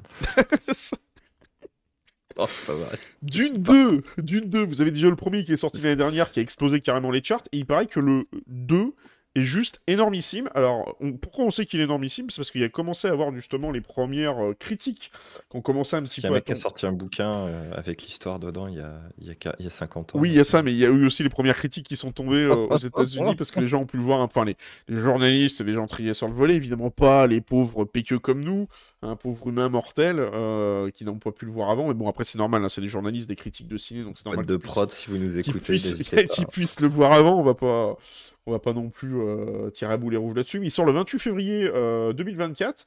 Euh, Ouais. Faut savoir que c'est la suite du premier Dune qui est sorti en 2021, qui a quand même remporté, ne serait-ce que juste comme ça, 6 Oscars. Donc, euh, si vous aviez un doute de savoir si c'était un bon film le premier, évidemment, vous regardez le premier avant de voir le 2. puis- Ça paraît logique, vous le trouvez en achat, en VOD et tout le bordel. hein. Et euh, du coup, euh, et justement, en fait, l'histoire du 2 va reprendre un petit peu euh, là où ça est arrêté, en fait, un petit peu le, premier volet. Alors, je vais pas vous refaire un peu toute l'histoire qu'il y a sur, euh, sur Dune, parce que c'est un univers qui est tellement grand, qui est tellement immense, qu'on pourrait y passer réellement des heures, mais il faut vraiment aller voir. hein. Ah, déjà, le bouquin, les bouquins, faut les lire, parce qu'ils sont quand même assez exceptionnels. Mais le premier, il faut déjà le voir. Et il y, a, bah, il y a pas mal de réalisateurs qui ont été le voir, notamment il y a Christopher Nolan, qui en, un petit peu a comparé ça à, à l'Empire contre-attaque, qui est son film préféré de la saga Star Wars. Pourquoi il était comparé ça à ça. Il a souligné un peu l'incroyable euh, et l'excitante extension de l'univers du premier film. Et euh, en gros, sur ce film-là, ça va explorer beaucoup plus de planètes que le premier, avec notamment le, monde de l'Empereur, joué par Christopher Walken, et le monde des euh, où apparaît euh, Fade Rota, incarné par Austin But- Butler. Je vais y arriver. Et donc du coup, euh, honnêtement, euh, je pense qu'à mon avis, c'est un film qui va cartonner euh, la semaine prochaine. Donc, si vous n'avez pas vu, évidemment, le premier, courez-y pour voir le premier avant d'aller voir le 2 et courir le 2. Courir aller voir le 2 au cinéma. Je vais y arriver. Je sais pas si toi tu l'avais vu. Le madame, madame a déjà pris les places en IMAX. Ah oui, quand même. Donc, du coup, là, Ah oui. c'est. Oui, ça, je pense qu'en IMAX, ça doit premier le coup. 29 ou le premier, je crois. Donc, le premier, on l'a vu. Je pense que ça doit valoir le coup en. IMAX. Euh, ouais, ouais, ouais, ouais. Ah bah, pff, après, euh, on m'a expliqué, tu vois, que le IMAX, la qualité était tellement incroyable que dans le premier, à un moment, tu vois les, les représentants de l'empereur là qui sont capuchonnés avec une espèce de grille noire et tu ne vois pas leur visage euh, sur un truc standard. Mhm. Et sur, euh, sur du IMAX, tu arrives à voir comme ça, Ah ouais? un peu par transparence, les visages des gars, tellement c'est c'est fin au niveau du grain. Quoi. Mhm. Mais bon, après. euh, Mais oui, oui, oui. bah, Paye la place aussi, c'est pas donné l'IMAX. Je peux pas non, dans les non, 20 c'est balles, je 25 crois. balles la place. euh, oui, c'est 25, 25, par mais non. personne. Ouais, ouais, ouais. Quand elle m'a dit ça, j'ai regardé, je fais. Waouh Est-ce que j'ai vraiment envie de voir les mecs derrière les grilles noires? J'en ai rien à foutre. On peut pas aller le voir à 12 euros? C'est déjà c'est cher le euh, cinéma, ça a vachement monté, mais c'est vrai qu'en IMAX. euh, Ah ouais. Mais bon, on va dire- Non, mais regardez ce film. euh, Je pense que c'est un film en fait, quand même d'aller voir en IMAX. hein. Les bouquins sont incroyables. Euh, un jour, je m'étais promis de faire une chronique dessus, mais il y a tellement à raconter. Enfin, les bouquins sont incroyables euh, jusqu'à un certain moment. Deux chroniques. Euh, enfin, trois chroniques, parce qu'il y a trois livres, hein, je crois, c'est ça. Oh là là, mais non, malheureux, il y en a sept. Ah putain, c'est vrai, non, oui, non, c'est... Je, je confonds avec les films, parce que les films, ils sont Il y en a sept. Il est censé y en avoir trois, des films, je sais plus Ouais, il doit y avoir trois films. Oui, mais alors attention, parce que Est-ce qu'ils ont pas un peu trop... je dis qu'il y a sept livres, mais les deux premiers livres qui correspondent normalement aux deux premiers films euh, sont effectivement très concentrés sur l'arrivée des, des Atreides, sur Dune et ce qui se passe avec Mhm. les Harkonnen, etc. Effectivement, ce qu'on qu'on va voir après. Euh, Il y a la suite immédiate dans le troisième bouquin qui fera certainement l'objet du troisième film. Enfin, j'en sais rien, on verra. Euh, et, et après, on a la suite de la dynastie Atreide, on va dire ça comme ça, pour pas trop en révéler sur toute l'histoire. Et, donc, les bouquins se complètent comme ça. Et je crois que les deux derniers, bah, je vous dis ça vraiment de tête et j'ai pas du tout revu mes notes avant. Euh, les deux derniers sont en fait, euh, j'en parlais il y a deux semaines et j'ai revérifié parce que effectivement le Silmarillion c'est un assemblage euh, de trois textes qu'avait écrit J.R.R. Tolkien euh, et en donnant des instructions à son fils pour euh, faire l'assemblage. Et effectivement, euh, il y a eu la même chose du côté de, du cycle de Dune avec Frank Herbert qui a donné des instructions à son fils pour, euh, pour compléter les derniers. Euh, 11 volumes. Ah bah non, mais, non, mais peut-être, hein, parce que euh, moi j'ai vraiment lu les, je crois, les 4 ou 5 premiers, puis après j'ai arrêté parce que c'était far too much pour moi. Et puis j'ai décroché pour des raisons que je ne citerai pas ici pour pas spoiler. Mais voilà. Mais, le, mais du coup, non, le 1 est bien. J'ai revu, euh, j'ai redécouvert des éléments du livre que j'avais oubliés. Et en plus, là où c'est intéressant, c'est que maintenant, comme euh, les studios acceptent que des grosses productions comme ça soient étalées dans le temps, euh, le- les, réalisateurs ont plus le temps de faire, de faire les choses et de, poser les bases, etc. Là où le film qui était sorti il y a quelques années maintenant, je dois faire une trentaine d'années si je dis pas de bêtises, qui avait... Bon, faut le regarder euh, pour la science, mais il est pas incroyable. Dire ça comme ça. Euh, voilà, oui, il y a celui de Lynch, Oui, le effectivement, premier Lynch, celui-ci euh, dont je parle. Mais Je- Lynch a Mais- tellement pas aimé film ou deux le- films de Lynch, un doute. Un seul. Ah, Un qu'un seul. seul, il en est sorti. euh, il, il a refusé que son nom soit mis au générique sur le- la version qui est sortie au cinéma en 84, en fait. Euh, parce qu'il n'était pas d'accord avec l'œuvre. Et euh, dans la foulée, il y a un autre truc intéressant, et je sais plus qui avait fait un documentaire là-dessus, mais vous aviez euh, Jodorowsky qui avait voulu faire Dune aussi. Et le mec, il a mais passé mais des, des- des centaines d'heures à imaginer Mm.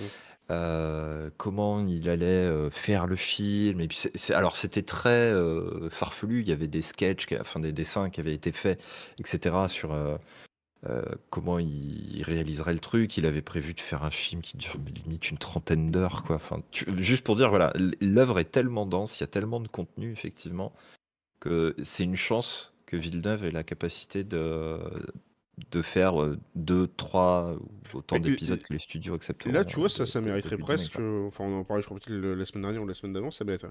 Je pense que Dune mériterait presque sa propre série, tu vois, avec un spin-off, avec des trucs à côté. Ça et n'a pas marché. Ils l'ont fait.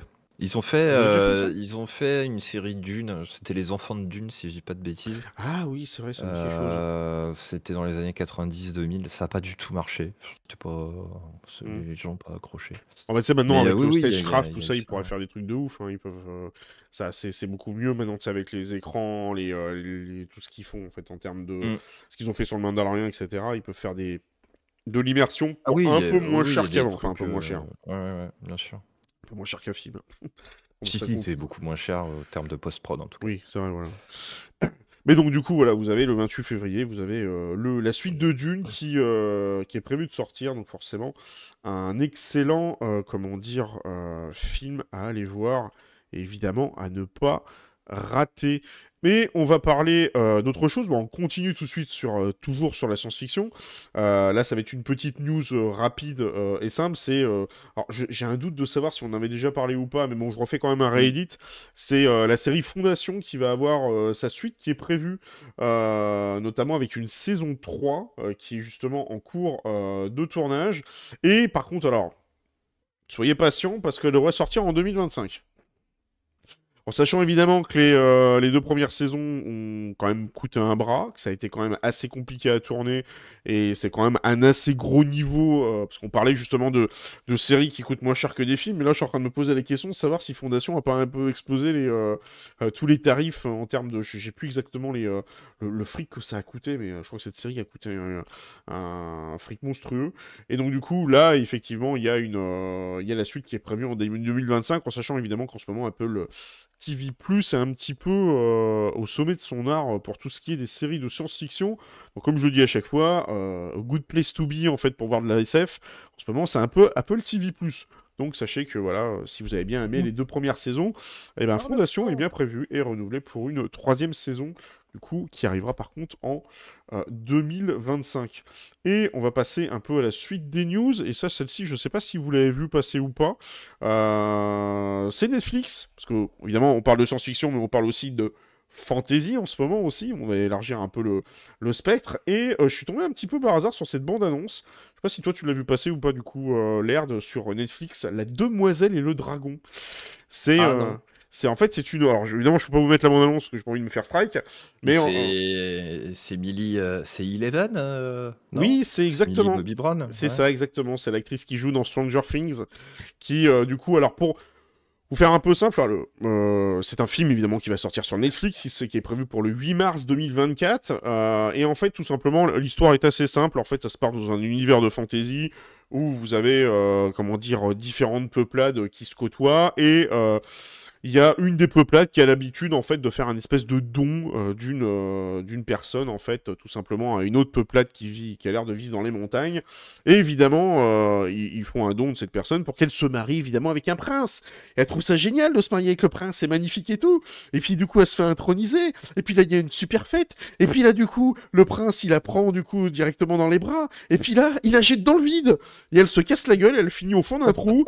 Et au fond de ce trou en fait elle se retrouve nez à nez tout simplement dans l'antre d'un dragon. Et vas-y, démerde-toi ma cocotte pour essayer de survivre. Et c'est un peu, si vous voulez, un espèce de sacrifice humain pour un espèce de dragon. Sauf qu'évidemment, forcément, euh, si vous avez déjà vu un peu les Stranger Things, c'est le personnage et l'actrice qui joue, euh, qui joue derrière, euh, elle est pas du style un petit peu à se laisser faire. Et évidemment, elle va tout faire pour un petit peu survivre et euh, essayer d'échapper un peu à ce dragon euh, qui a l'air assez spécial et de renverser un peu l'ordre établi, tout ça, etc. Alors évidemment, les autres, ils vont pas se laisser faire, donc le film a l'air vraiment pas mal. Allez voir la bande-annonce, c'est assez stylé. euh, L'univers a l'air assez cool. Euh, donc franchement, oui, une bonne petite découverte. Donc ça sort le 8 mars 2024 sur Netflix. Et c'est La Demoiselle et le Dragon. Et d'ailleurs, j'en profite au, passage pour euh, faire un petit truc sur, euh, sur Netflix. Moi, j'ai découvert quelque chose.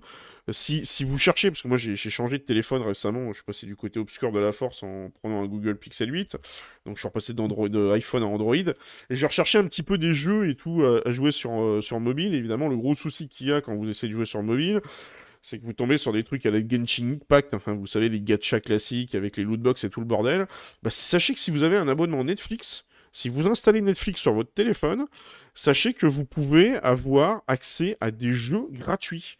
Et des jeux qui sont pas si dégueulasses que ça, parce que moi je suis tombé, notamment, je suis tombé sur un équivalent de Dead Cells. Donc pour ceux qui se souviennent pas, un Dead Cells, c'est un jeu qui avait été sorti par des Français, euh, genre un peu à la mode Mhm. Castlevania. Il est disponible gratuitement, vous pouvez l'installer sur votre téléphone. Vous avez des jeux de science-fiction, des jeux de fantasy. J'ai joué à un espèce, je suis en train de jouer à un espèce de jeu en ce moment où c'est un, c'est un corbeau qui est payé, euh, qui est payé pour récolter des âmes un peu dans le, dans le monde. Et c'est des jeux qui sont sans microtransactions, qui sont gratos puisqu'ils sont compris dans votre abonnement et euh, qui sont narratifs et tout.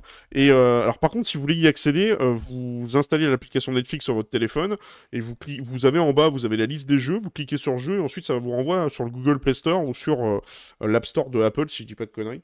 Euh, et franchement, il y a des bonnes petites pépites. euh, Peut-être qu'on je vous en parlerai d'une ou deux pépites comme ça de science-fiction ou de fantasy que j'aurais trouvé en jeu mobile parce que bon, c'est vrai que euh, les jeux mobiles, euh, enfin pour ceux qui savent pas, j'en faisais il y a très très longtemps avant de faire une chaîne sur euh, l'actualité de la science-fiction. Donc évidemment, moi j'essaie de, j'essaierai de vous trouver des jeux qui sont pas des jeux avec Lootbox et tout ce qui est censé. Hein. Je vais pas vous conseiller du Honkai Star Rail ou du Genshin Impact ou j'en passe. hein. Parce que c'est des jeux qui sont pas mauvais en soi, mais le problème c'est qu'ils sont tellement bourrés de lootbox qu'à la fin, vous finissez par y claquer un SMIC pour arriver à faire quelque chose. Quoi. Donc voilà, donc si vous saviez pas, Netflix propose des jeux vidéo sur mobile qui ont l'air plutôt pas euh, dégueulasses euh, si vous avez 5 minutes à tuer sur votre euh, téléphone. Et on va reparler euh, de la dernière euh, news côté, euh, euh, côté jeux vidéo avant d'aller euh, vous montrer un jeu vidéo un peu plus, costaud. On va parler évidemment de, du prochain Final Fantasy qui est prévu de sortir, et qui est Final Fantasy Rebirth.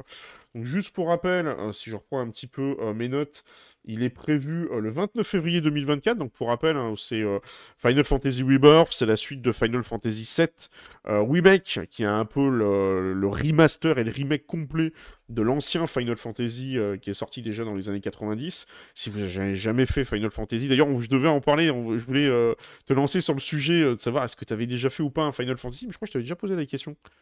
Je sais pas si- le... le 13, le 14 et le 15. Ah bah d'accord, donc t'en as fait quand même quelques-uns. J'ai été spectateur euh, pendant très longtemps du, du Final Fantasy VII qui était sorti sur euh, à l'époque. Ouais. Voilà. Euh, et j'avais commencé à torcher le 8. euh, mais je suis jamais allé au bout parce que c'est vraiment des jeux qui, qui réclament beaucoup, beaucoup. Ça réclame pas mal de temps. ouais.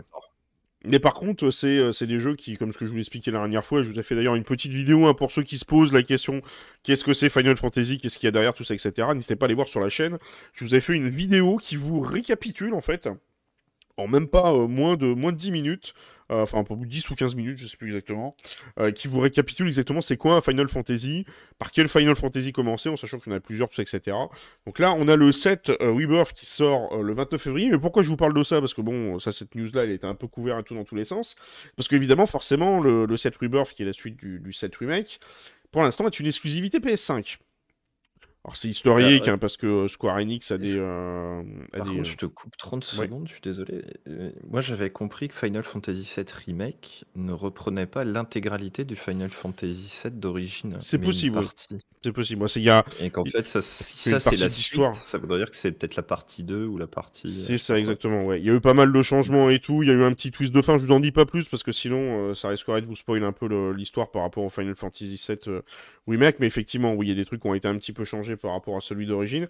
Mais pourquoi je, je vous parle de ça? Parce que il est prévu d'être une exclusivité PS5. Bon, c'est un peu historique parce que Square Enix et tout, PlayStation. euh, On va dire que PlayStation a un peu, enfin Sony a un peu sauvé euh, Square Enix euh, de la panade quand, si vous vous rappelez bien, il y a déjà, ça remonte un peu au calendrier grec dans les années 2000.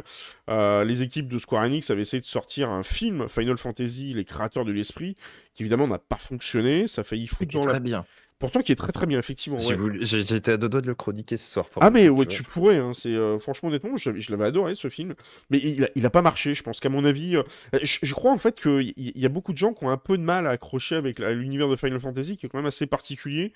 Euh, c'est vrai que c'est assez spécial en fait. Enfin, il y a, enfin, faut, faut aimer le genre quoi. Ouais, non, puis, enfin, c'est c'est le truc, moi, que j'avais un peu de mal à comprendre au départ, c'est effectivement de, de- de bien intégrer que les Final Fantasy n'ont rien à voir les uns avec les autres. C'est ça. En fait. Alors que c'est des Euh, chiffres qui se suivent. Alors là, oui, exactement. Le gars du marketing, je sais pas pourquoi ils ont eu cette idée-là. Parce que, enfin, je sais pas, j'ai regardé. Alors, je, je vais faire une petite aparté à la con. Là, J'ai regardé euh, ce week-end avec un de mes enfants. J'ai regardé Maman, j'ai raté l'avion 2. C'est un peu Maman. euh, C'est la suite de Maman, j'ai raté l'avion 1. Vous regardez Beethoven Tout à fait. 2, c'est la suite du 1. Vous regardez Final Fantasy 2, c'est pas la suite du 1. C'est Tout le monde, quand tu mets un chiffre, tu fais une suite. Pourquoi eux, ils font différemment? Je sais pas pourquoi.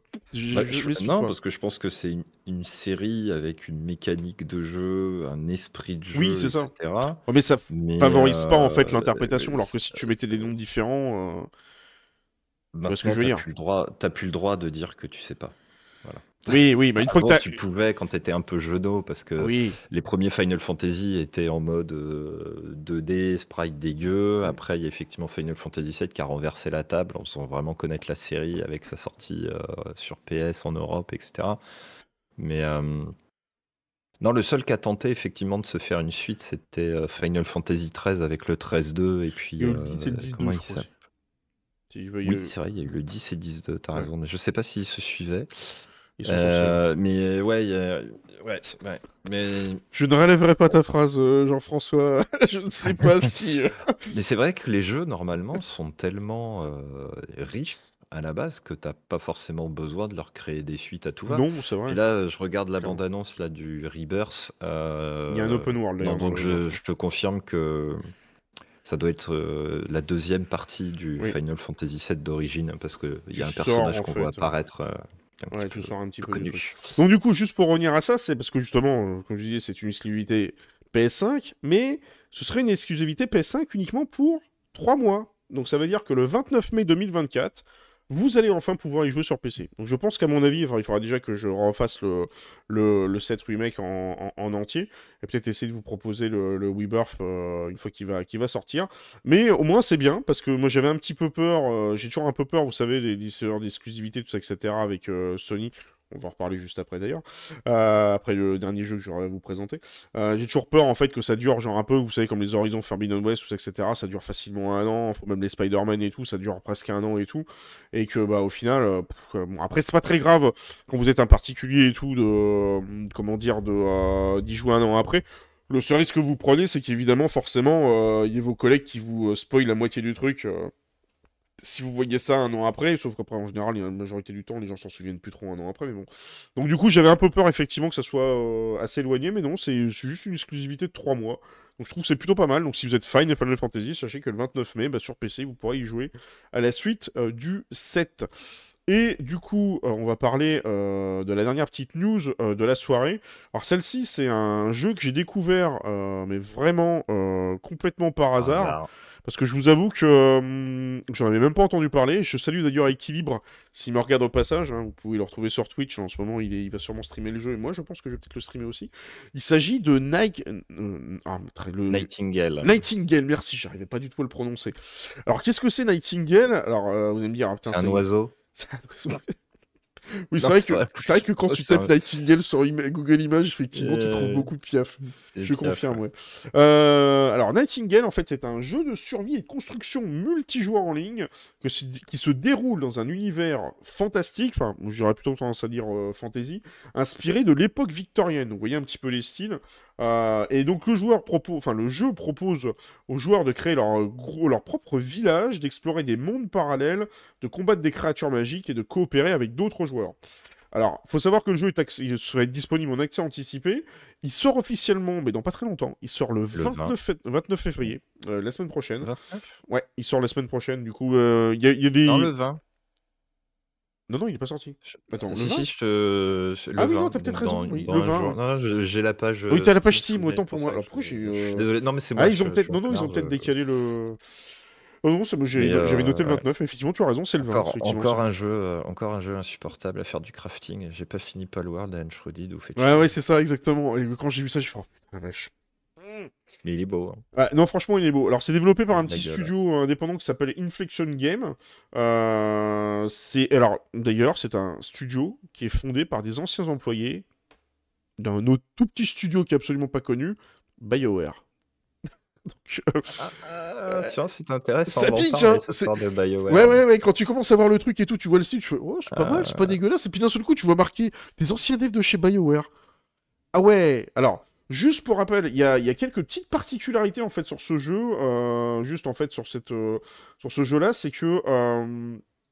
Alors, on va revenir un peu sur les différents. euh, Oui, donc t'as raison, c'est bien le, le 20 février. Donc, il va sortir sur, euh, PC, sur Steam et sur l'Epic Game Store. Donc, n'attendez pas de l'avoir sur console, évidemment. Au prix de 28,99€. Donc, c'est possible d'ailleurs qu'il y ait peut-être une, euh, petite réduction au moment où ils sortent. Euh, alors, par contre, il- le jeu va nécessiter d'avoir une connexion internet permanente et également 70 Go d'espace libre. Je vous dis clairement 70 Go sur SSD, hein, vous allez comprendre pourquoi.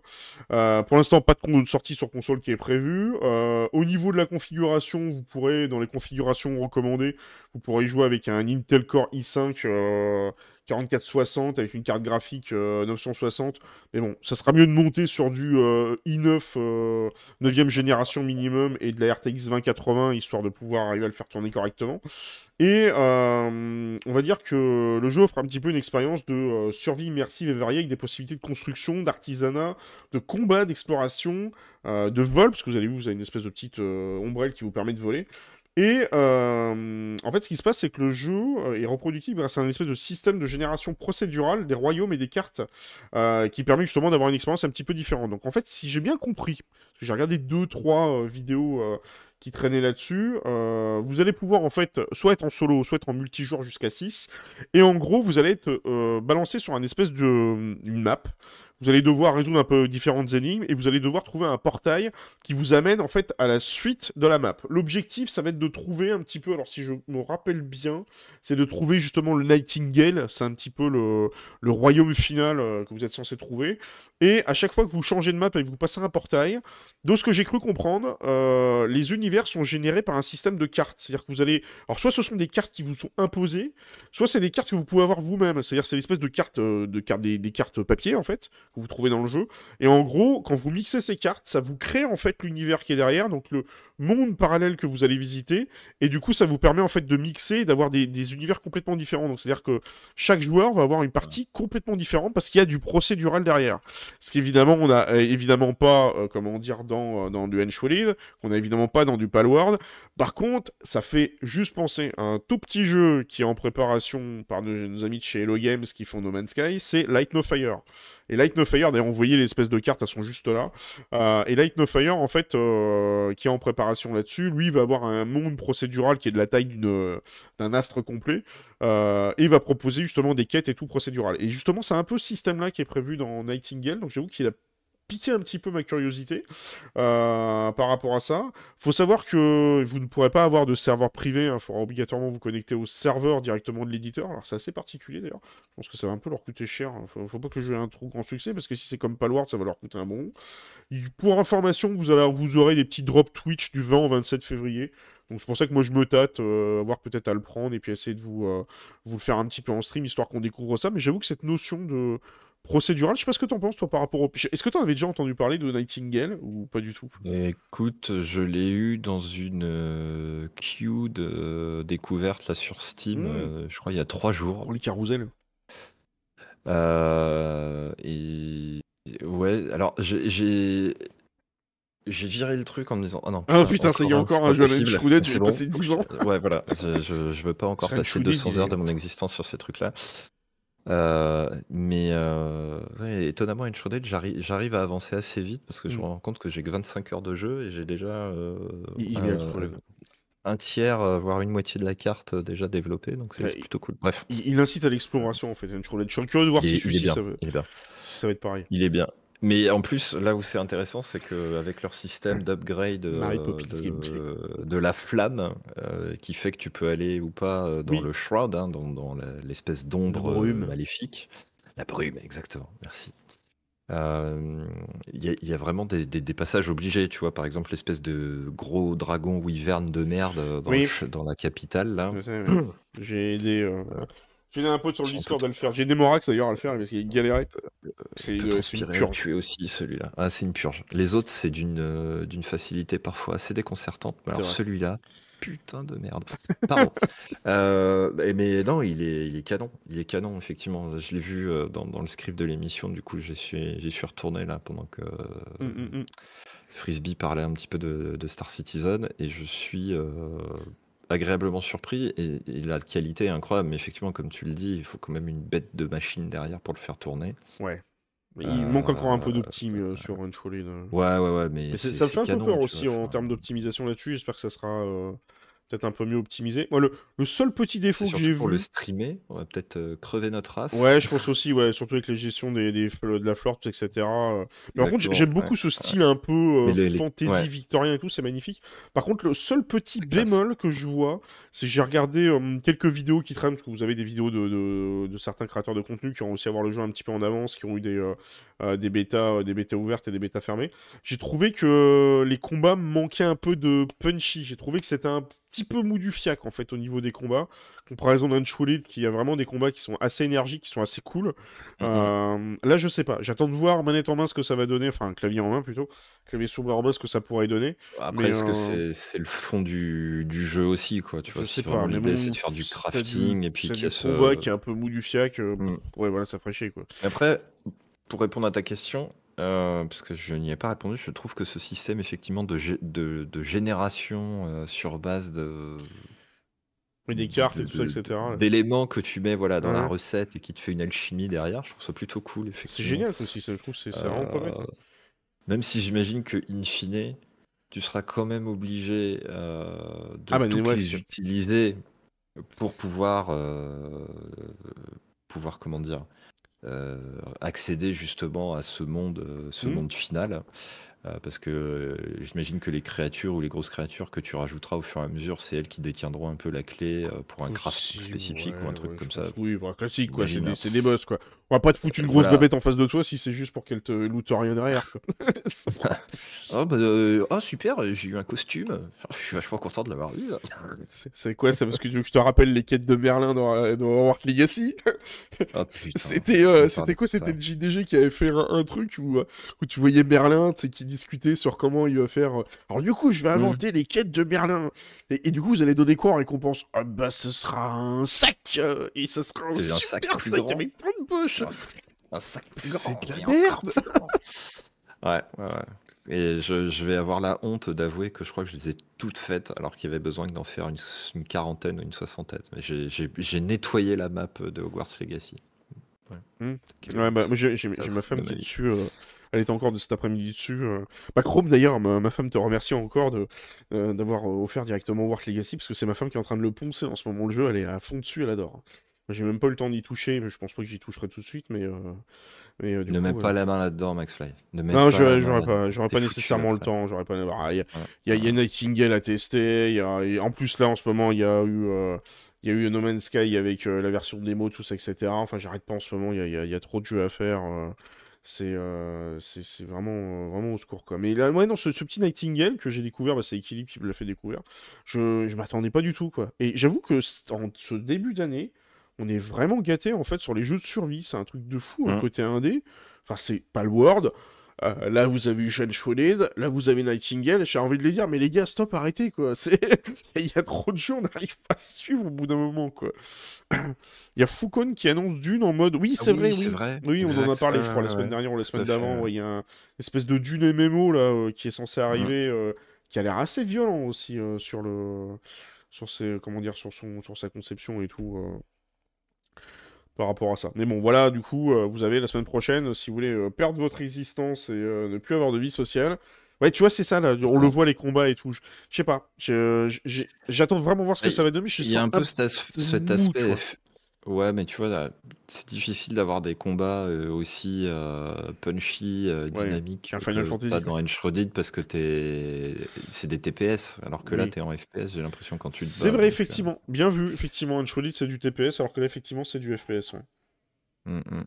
Et même, ouais, effectivement, les Final Fantasy euh, dans les nouvelles versions, ils claquent Mary Poppins Simulator. C'est vrai qu'il a tellement raison, Mary Poppins Simulator, parce Ouais, qu'il y a cette espèce de petite ombrelle. Moi, j'aime beaucoup ce petit parapluie euh, qui nous permet de Mais c'est pas mal, ouais, comme dans Uncharted, Ça le, fait le côté un peu, euh, le côté un peu aérien, tout ça, etc. Bah, le glider, ouais, que t'as dans Enshrouded Ouais. et Palworld. Ouais, c'est pas mal. Ouais. Bah, c'est. C'est pas con en fait au final.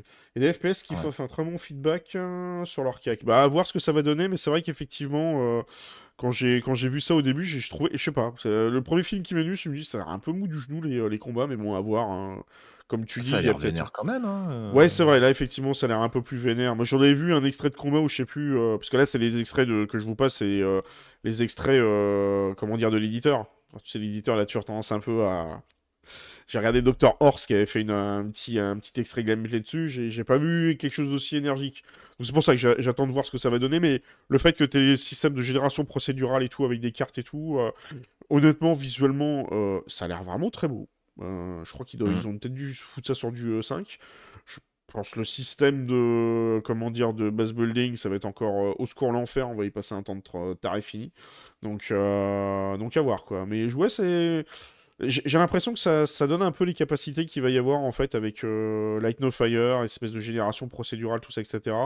Faut voir euh, si toutes les missions et tout le bordel sont bien ségrés au terrain. Là, par exemple, No Man's Sky a fait un, un update récemment sur son jeu où il y a des nouvelles missions qui sont procédurales en fonction de la planète où tu es. Mais c'est vrai que sur No Man's Sky, euh, même si les, les astres et tout sont générés de manière procédurale, ça manque un peu de quelque chose pour avoir des missions qui ont un peu plus de corps et tout.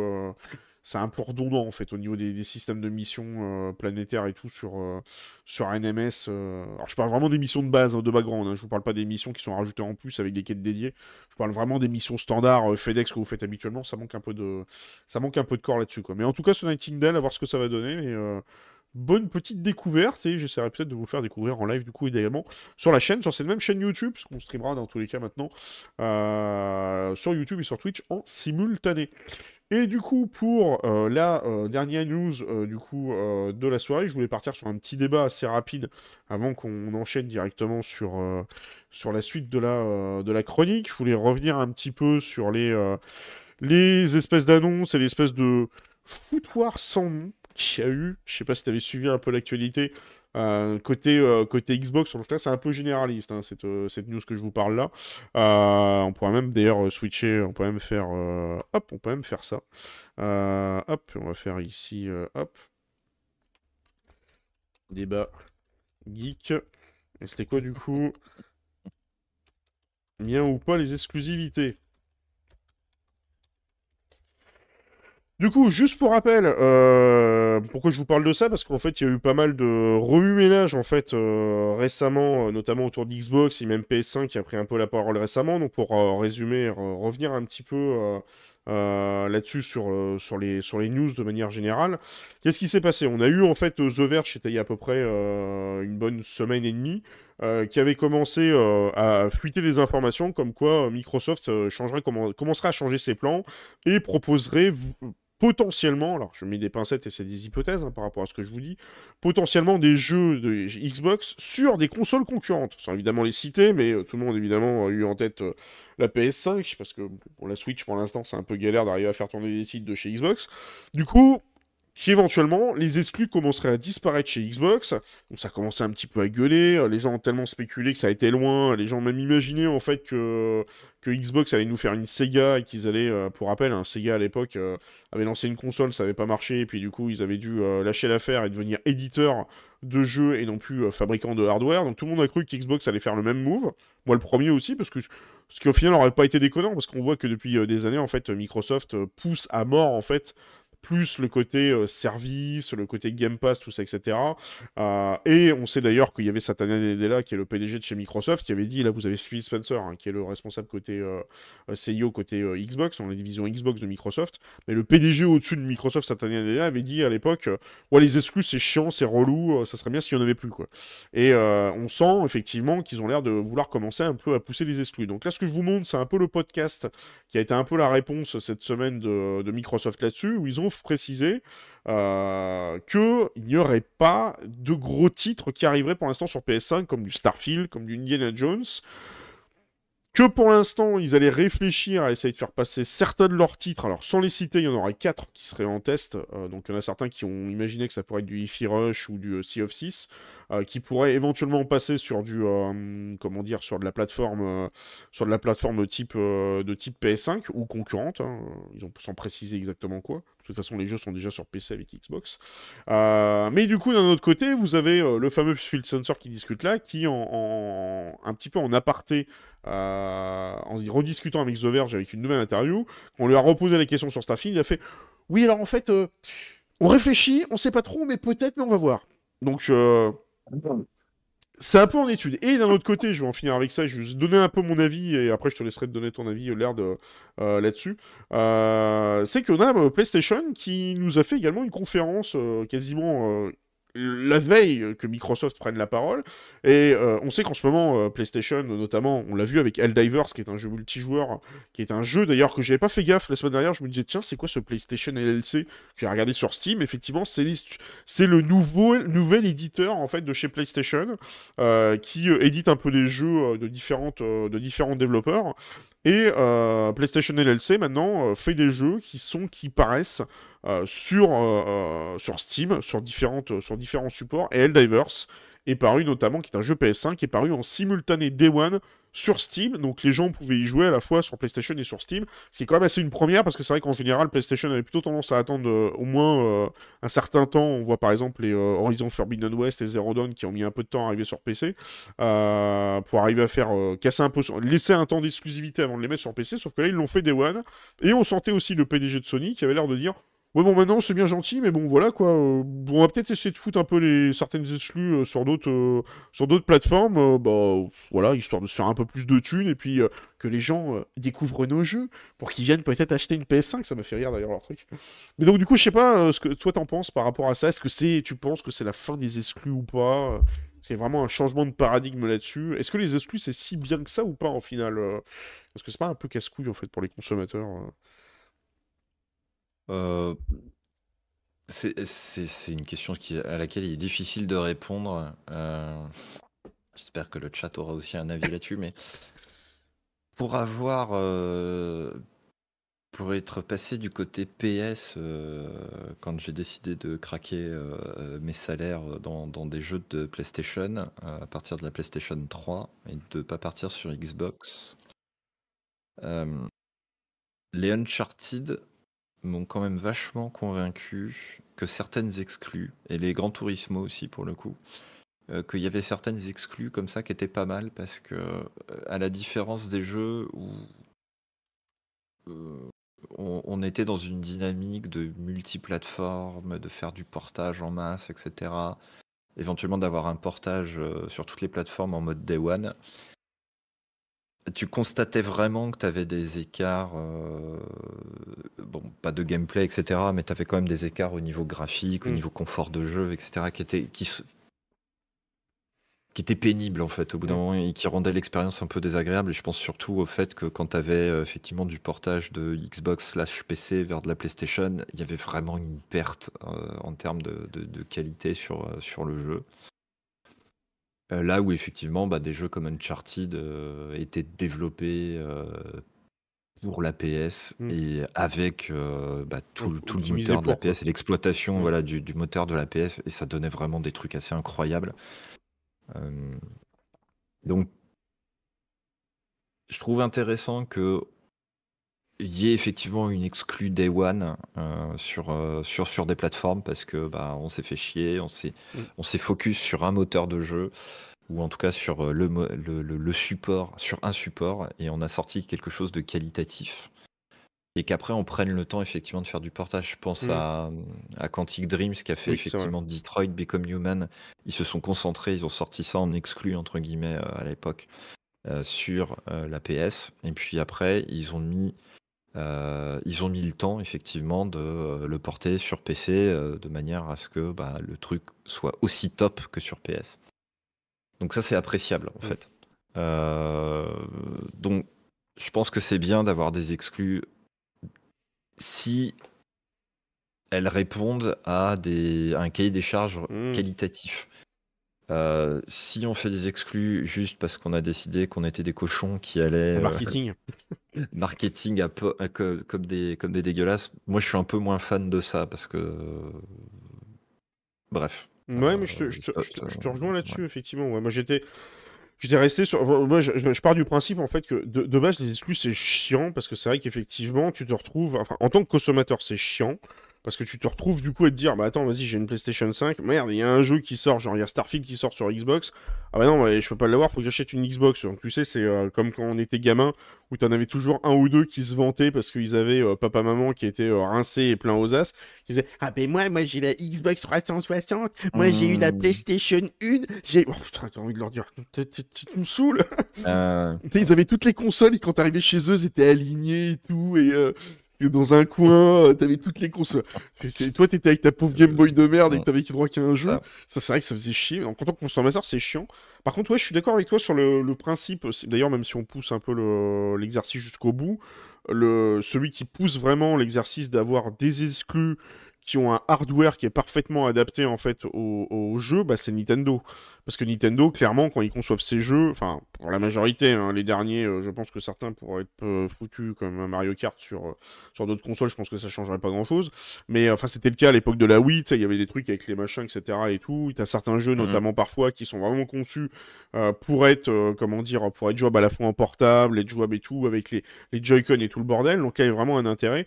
Mais c'est vrai qu'effectivement, euh, je, me pose vraiment la question aujourd'hui, euh, ne serait-ce que le simple argument hardware, s'il est encore vraiment valable, parce que quand tu regardes, en fait, il se tire la moue entre de la PS et de la Xbox. Euh, quelque part, c'est un peu des PC qui sont downgrade, downgrade. Enfin, c'est juste des PC qui sont figés dans, un- dans le temps. C'est vrai que c'est sûr que c'est vis-à-vis des devs, c'est plus simple. Parce que le dev, il- le mec, il a un, dev toolkit, Mm. il sait qu'il développe pour une plateforme, il a pas besoin de s'emmerder. Ouais. Mais c'est vrai que du coup, est-ce que l'argument technique se justifie vraiment? Est-ce que t'as vraiment. Genre, on prend Spider-Man 2 par exemple. Est-ce qu'un Spider-Man 2, tu sais, où ils nous ont vanté. euh, Enfin, je crois même d'ailleurs, c'était dans le 1, ils nous ont vanté à l'époque, oui, euh, les temps de chargement sur la PS5 vont être génial et tout. Quand tu vas transiter euh, au niveau de la map, ça va être ultra fluide avec la nouvelle, euh, euh, le nouvel CD de, chez, euh, de chez PlayStation, sur la PlayStation 5. Est-ce que quelque part, ça aurait pas été faisable en fait, tout simplement avec une Xbox? Parce que, enfin, en termes de perf, je sais pas, ça a l'air de kiff kiff bourricot quoi. C'est, je vois pas trop la diff en fait, moi, en termes de de hardware entre les deux quoi comme dit ils disent dans le chat effectivement c'est vrai les exclus sont là pour te faire choisir une console plutôt qu'une autre mais si tu prends juste t'enlèves les exclus et tu prends juste le hardware en lui-même c'est quoi la diff de hardware entre une PS et une Xbox? Alors je parle euh, hormis le fait que effectivement sur PlayStation 5 vous avez le lecteur Blu-ray ça je suis d'accord mais sinon le, le reste du temps euh, bah, je vois pas la ah, peut-être les manettes, remarque. Je sais pas si la manette de la Oui, PlayStation. il y a, il y a peut-être. Bah, après, Ouais, mais après, ça reste une manette, tu peux la connecter sur l'autre, quoi. Donc on s'en fout un peu, à la rigueur. C'est un, un hardware euh, accessoire, quoi. alors, j'ai j'ai du mal à. Même si historiquement, c'est vrai que je me suis retrouvé dans le clan PS.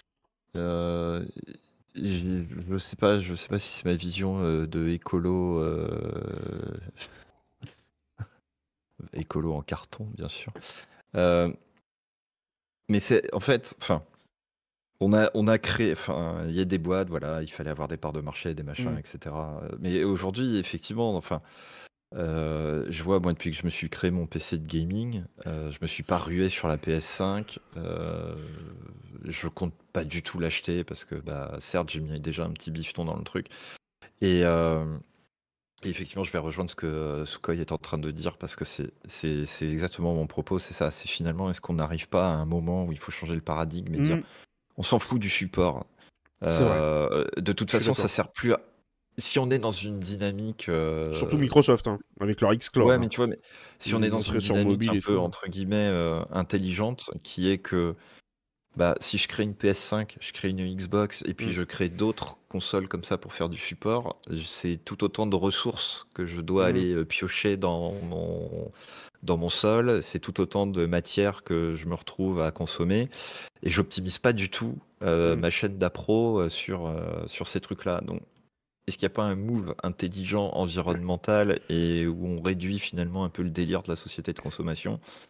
Euh, Je suis parti très loin, je suis désolé, mais euh, où effectivement bah, on se concentre plutôt sur le fait de réaliser des jeux de qualité Oui, euh, sur plutôt que des features à la con d'un truc qui voilà, vibre que personne s'en fout, quoi. Euh, ou de créer le personnage euh, exclusif. Parce que moi, je pense que c'est plus ça qui me saoule, c'est que les mecs finalement, ils ont tellement envie d'arroser tout le marché qu'ils font du multiplateforme. Donc le truc, il est porté Day One partout. Mm. Mais quand même, euh, pour te faire la petite caresse sur le dos de la main parce que tu as une PS ou parce que tu as une Une Xbox, Xbox, ouais. Tu as un personnage que tu vas avoir sur la Xbox que tu n'auras pas sur la PS. Et Oui, c'est vrai, oui. ou t'as un c'est niveau en plus, ou t'as un euh, machin. C'est la semaine dernière, t'en parlais justement euh, sur euh, Hogwarts Legacy, tout à fait. Bon, Ça, c'est. euh, Ouais, c'est. Ça encore, c'est de Ok. l'exclu côté éditeur parce qu'ils ont passé un contrat avec eux. Mais là, je parle vraiment des, euh, Oui, de- des, mais- des exclus qui sont euh, first party, c'est ça- les, les- les studios first bah, party. je- je vais, je te dire, je pense que ça ne va plus dans le sens de l'histoire. Mm. Voilà. Euh, ça s'est défendu, ça s'expliquait effectivement sur le fait qu'on pouvait exploiter à fond euh, le potentiel d'un, Oui, sur les anciennes euh, console, générations. mais je pense que ça va plus dans le sens de l'histoire. Voilà. Oui, surtout c'est- que. pas logique. Aujourd'hui, des PC de gaming foutent une dragée haute euh, à une PS5, à une Xbox, et en plus, plus, au final, tu ils regardes. sont, Bah, mais ils sont ce que tu disais.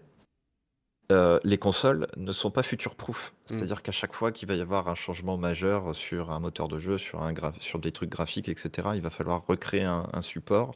Mm. Là où un PC est un peu plus future-proof dans le sens où tu vas pouvoir juste changer des parties au fur et à mesure pour répondre à ton besoin du moment. Mm. Euh, mais voilà, encore une fois, c'est parce que je pense que je mets une, une considération environnementale dans le sujet et parce qu'à un moment, d'une manière ou d'une autre, la raréfaction va faire que c'est des changements de position qu'il va falloir adopter. Donc, si tu veux pas que des entreprises comme, euh, comme Sony, euh, Microsoft, etc., deviennent les Kodak de demain, il faut peut-être qu'elles commencent à se poser les bonnes questions au bon moment. Euh, Peut-être que c'est ce qu'ils sont en train de faire et c'est plutôt une bonne chose. Mais voilà, je enfin, ça va pas dans le sens de l'histoire. Mais après, oui, ça se- Ah, s'expliquait pour ça. Ils Voilà. peuvent faire le même move que, que ce que fait Valve. Enfin, pas Valve, c'est assez particulier, mais Valve, par exemple, alors, ils produisent à la fois des jeux, ils sont également, ils ont un store où, les, où ils accueillent les jeux, et à côté, ça ne leur Mhm. empêche pas de faire des consoles portables. Alors, je crois qu'ils avaient même testé des consoles de salon pendant un moment. Je crois que ça n'a pas trop marché, ils ont arrêté. Mais ils se sont positionnés sur le hardware, mais si tu veux, ils se positionnent sur le hardware pour dire c'est un hardware qui accueille les jeux des autres, quoi. On fait pas le hardware de la, de la Valve Index, enfin la Valve, je sais plus quoi, la Valve Portal, là, euh, la Steam Deck, je vais y arriver. On fait pas la Steam Deck pour, pour, euh, pour l'optimiser spécialement pour nos, pour nos jeux à nous, quoi. Elle est optimisée pour tous les jeux. Alors bon, c'est vrai que ça fait un peu un, un espèce de monstre aussi, parce que t'as des trucs dans tous les sens, avec des machins tactiles, etc. Euh, contrairement, je pense qu'effectivement, si, euh, si Microsoft sortirait, sortait une, une console portable, il l'optimiserait uniquement avec les, les features qu'ils auraient besoin. Mais c'est vrai que je suis, je suis d'accord avec ça, là, c'est hormis... Hormis Nintendo qui est un peu à part dans son coin et qui est vraiment euh, assez particulier parce qu'ils ont toujours été un peu dans ce move de faire du, du jeu qui est vraiment collé uniquement sur la plateforme et je vois pas demain Nintendo nous dire bon après on sait jamais on peut peut-être se tromper hein, peut-être que demain Nintendo va changer il va dire bah c'est bon les gars on sort Mario Kart sur euh, PC et n'empêche c'est- Et ah, c'est- pourquoi pas? mais en fait, oui, c'est ça le truc qui me tue, c'est que Nintendo pourrait se faire des couilles en or s'ils sortaient Mario Kart sur PC, sur Xbox et sur PlayStation. Ouais, Ils se multiplieraient leur... leur, leur... Mais c'est ça, parce que quel est l'intérêt aujourd'hui de garder Mario un, Kart, hein. un hardware qui est vieux en fait? Enfin, je veux dire. Oui, c'est ça, euh, c'est que tu bah, tu t'obstines de vouloir essayer de- d'upgrade ton hardware et tout en permanence. euh. Tu vois, je, je prends la même, la même réflexion que je me fais euh, parfois avec. euh, comment ça s'appelle Avec. Comment ça s'appelle Les, euh, euh, les box? Sur les box internet. Mm. Avant, c'était euh, faisable et tout d'avoir des box internet, un peu la Freebox, etc. Aujourd'hui, quand tu vois ce que fait Apple avec Apple TV ou même Google avec des Google, euh, ou même les trucs intégrés sur les Smart TV, j'ai même envie de dire, euh, bon, bah, ok, d'accord, Free continue à sortir un hardware dédié euh, parce qu'il y a forcément tout le monde n'a pas une Smart TV, mais est-ce que dans les dix prochaines années, au moment où tout le monde aura une Smart TV, est-ce que Free aurait pas tout intérêt à sortir juste une foutue app sur une Smart TV et puis en avoir plus rien à foutre de, de sortir un hardware? Parce que je vois pas la plus-value qu'ils auraient, quoi. Euh, Enfin, si, enfin, tu- ils peuvent éventuellement sortir une box euh, pour euh, te la brancher directement sur ta, ta prise téléphonique, enfin sur ta fibre, mais une box télé, je vois pas l'intérêt, quoi. C'est, enfin, moi, la, la, la Freebox Pop là, qui traîne dans un coin, je m'en sers une fois tous les quatre matins. euh, j'ai une Apple TV, j'ai Android qui est connecté sur la Smart TV, je m'en fous de la Freebox Pop. En plus, elle me saoule à chaque fois que je la lance, elle me, elle me lance TF1. Alors, c'est insupportable, donc du coup, j'arrête de l'allumer. Mais bref, ouais, c'est ça en fait. C'est, je sais pas pourquoi ils s'obstinent à vouloir continuer, à vouloir sortir des- du hardware spécial. Il y a des cas, euh, il y a des cas, parce que je, je me faisais la réflexion au moment où tu étais en train de dire ça, je me dis oui, en plus c'est vrai qu'entre Orange, SFR, euh, Free et Bouygues, qui ont en plus chacun leur réseau téléphonique, leur réseau fibre, etc. Bon, ça après, Euh, il Ouais, je parlais vraiment de la partie box télé. hein. Oui, oui, oui, oui, non, mais bien sûr, parce que en fait, de la box internet, hein, euh, qu'ils au font deux box, je me hein. disais ça, euh, je suis très con, c'est que aussi tu peux avoir des, des intérêts stratégiques Oui, majeurs pour le pays. clairement. Si tu as un des réseaux qui tombe en carafe, Mm. tu as toujours euh, un ou deux en backup. Bon. Euh, mais, mais oui, oui, oui. Enfin, en fait, ce qui, qui est un peu, euh, et encore une fois, c'est plus une considération euh, pragmatico, euh, future-proof et environnementale, euh, où il faut se réveiller un petit peu. C'est si tu prends 30 secondes pour regarder, tu fais le tour chez toi et tu regardes tous les trucs que tu as en doublon finalement. C'est vrai. Euh, On et- a tous et- en doublon au moins ce truc-là, le téléphone. hein, déjà, voilà, mais t'as, t'as- Bon, t'as- après, t'as ça, un- pétrachie de trucs en doublon, c'est-à-dire que euh, t'as En- les En doublon, tablettes et téléphones aujourd'hui, ils se tirent tellement la bourre que bon, est-ce que c'est, c'est bien, est-ce que c'est bien pertinent de toujours avoir les deux? Mm. Enfin, euh, j'ai, plus d'exemples qui me viennent Bah, les comme ça, consoles de jeu, hein, de toute façon, tête. clairement, Mais euh, oui, les consoles de jeu, voilà, si t'as vraiment besoin d'avoir euh, une PS5, Xbox euh, quand t'es blindé de thunes. Ça Honnêtement, je, je préférais avoir une, Steam Deck et pouvoir foutre Mais, des jeux euh, Nintendo sur Steam Deck, hein, jouer à sûr, Zelda sur la sûr, Steam Deck, ça serait génial. Quoi. Bah, tu vois, enfin, typiquement, Ça serait moi, même j'ai- mieux d'ailleurs. J'ai racheté d'occasion la Switch de mon beau-frère en me disant euh, putain j'ai envie de streamer bah, des jeux comme Zelda etc parce que mon enfance euh, c'était du Zelda et tout. Je l'ai prise la Switch, mais j'ai pas acheté la carte de capture et en fait je me dis bah ouais ça me fait chier. Pourquoi est-ce qu'il faudrait que j'achète une console pour streamer quatre pauvres jeux alors que euh, enfin c'est encore une fois, on comprend le, be- le- le- le délire marketing qu'il y a derrière. Mm. Maintenant, euh, si on est euh, sur une approche pragmatique, ça n'a plus de sens, en fait. C'est clair. Mais c'est comme de démultiplier, euh, démultiplier euh, tous les services de VOD. Ça, c'est une connerie Mm. qui, à un moment, va claquer parce que. Bah, il y il y en avait un qui avait tenté le coup, c'était Molotov. Molotov, tu sais, ils voulaient Mm. essayer de devenir un espèce de hub. T'as vu comment ils sont fait recevoir ça par devrait. TF1 et M6 Oui, oui, oui, mais tu vois, mais c'est ça qui est pas normal parce que quand tu regardes aujourd'hui euh, Netflix et Amazon, si on prend ces deux-là, parce que on va dire que c'est peut-être les plus Disney+, généralistes, les mecs passent le temps, leur temps à s'envoyer les séries, les films euh, à un moment et à un autre. Oui, c'est vrai, ouais. Quand Alors c'est sur Amazon, c'est plus sur exclus de leur Netflix. côté, quoi, Et puis quand c'est sur Netflix, ça passe sur... quand c'est plus sur Netflix, ça passe sur Amazon. Et, euh, parfois, c'était, chevauche un petit euh, peu. Mais c'est débile, quoi. J'a- J'avais, c'était une réflexion d'un des, euh, des responsables de chez Apple qui, que j'avais trouvé très intelligente. Alors c'est encore pire aux États-Unis, hein, parce que chez nous encore on se plaint, mais je crois que chez eux tout est quasiment abonnéisé. En fait, il y a des abonnements Mm. partout avec CNN, CNBC, tout le bordel. tu sais. Tu peux pas allumer ta télé sans que t'aies pas 50 abonnements. hein, C'est un enfer. Et il disait, euh, moi j'aimerais bien pouvoir regarder un match de la NHL et me dire, tiens, je vais regarder un match de la NHL à telle heure, plutôt que de me dire, alors attends, si je regarde le match de la NHL, alors il faut que je regarde sur alors attends, est-ce que j'ai le bon abonnement avec la bonne option? Tu passes plus de temps à essayer de trouver sur quelle plateforme il faut que tu le regardes, plutôt que de te dire quel contenu tu vas regarder. Et c'est vrai que c'est chiant, quoi, parce qu'au bout d'un moment, je comprends effectivement qu'ils veulent tirer l'amour, tout ça, etc. Enfin, la, la bourre euh, de leur côté, un peu Mhm. comme Netflix, en disant oui, euh, ça permet de créer. euh, oh, ça me fait toujours marrer cette espèce de. de, de- Je, je vais appeler ça de la, de la branlette intellectuelle. C'est où il faut qu'on crée une identité de marque pour que les gens euh, soient fans de notre console, ou soient fans de notre produit, tout ça, etc. Vous vous rendez pas compte Ça crée une identité. Genre, ça fait penser, tu sais, un peu comme les, les trucs marketing de chez Adidas et Nike, où, euh, où les mecs, tu sais, ils vont porter de l'Adidas sur eux, et puis d'un seul coup, ils vont se sentir investis d'une aura Adidas. Tu sais, mon dieu, je deviens un, un, un- un fanat d'Adidas. Non, bah, faut arrêter les conneries, quoi. Ça reste une marque qui est là pour faire du fric. Les mecs, ils se servent de vous, donc ils ont rien à foutre de Oui, savoir bah qu'ils oui, créent une fanbase. euh, ça- euh, honnêtement, je crois, je sais plus, c'était euh, Julien Chase ou Ben Lusty qui en parlait. Il disait clairement, euh, vous foutez pas le doigt dans l'œil, hein, euh, la, la fanbase des, euh, des PlayStation euh, des consoleux et euh, des Xbox ou des Nintendo, euh, la marque, au pire, non seulement elle s'en fout, mais parfois elle en a même honte parce qu'il y a des fois quand ça part complètement en cacahuète où il y en a qui se euh, qui se tirent dans les pattes et tout en disant Oh, PlayStation c'est mieux qu'Xbox. hein.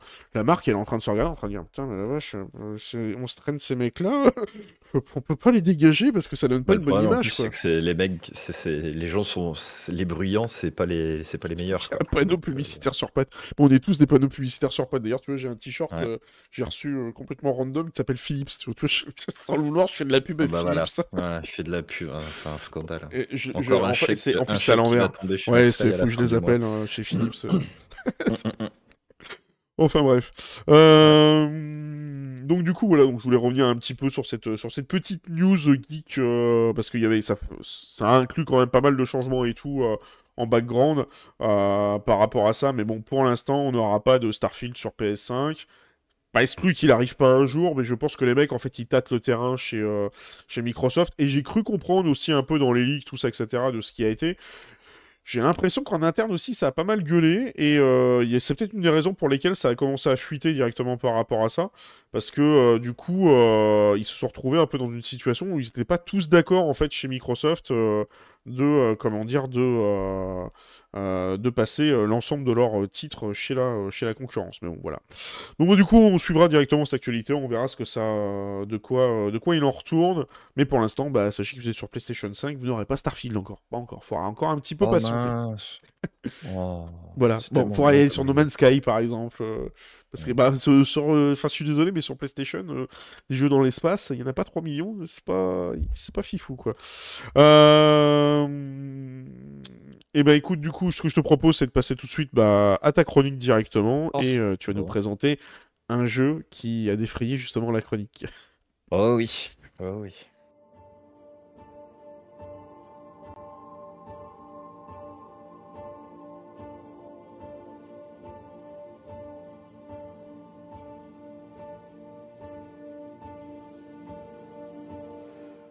Et c'est bon, je suis à l'antenne. D'ailleurs, on va te voir en double parce que c'est un extrait de, de- de VOD. Ouais, ouais, bah ouais. tu vas ouais, nous parler d'un jeu, soit un petit jeu que, personne ne Un connaît. petit jeu. Un Pas sûr qu'il ait très bien euh, marché d'ailleurs. hein, C'est pas non, terrible. c'est vrai, ouais, c'est vrai. pas On fifou. pose un peu la question. Alors, euh, un jeu, bon, les gens l'appellent euh, BG3, c'est Gosse 3. Ghost. Voilà, Baldur's Gate 3, dont on avait euh, déjà parlé au moment de la sortie de Starfield, dont tu vrai. viens d'évoquer, du coup.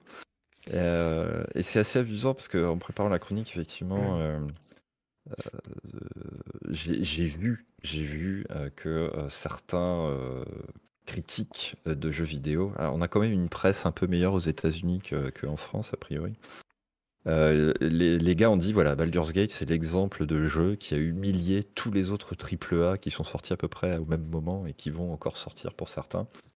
Et Pas je tort. suis assez d'accord.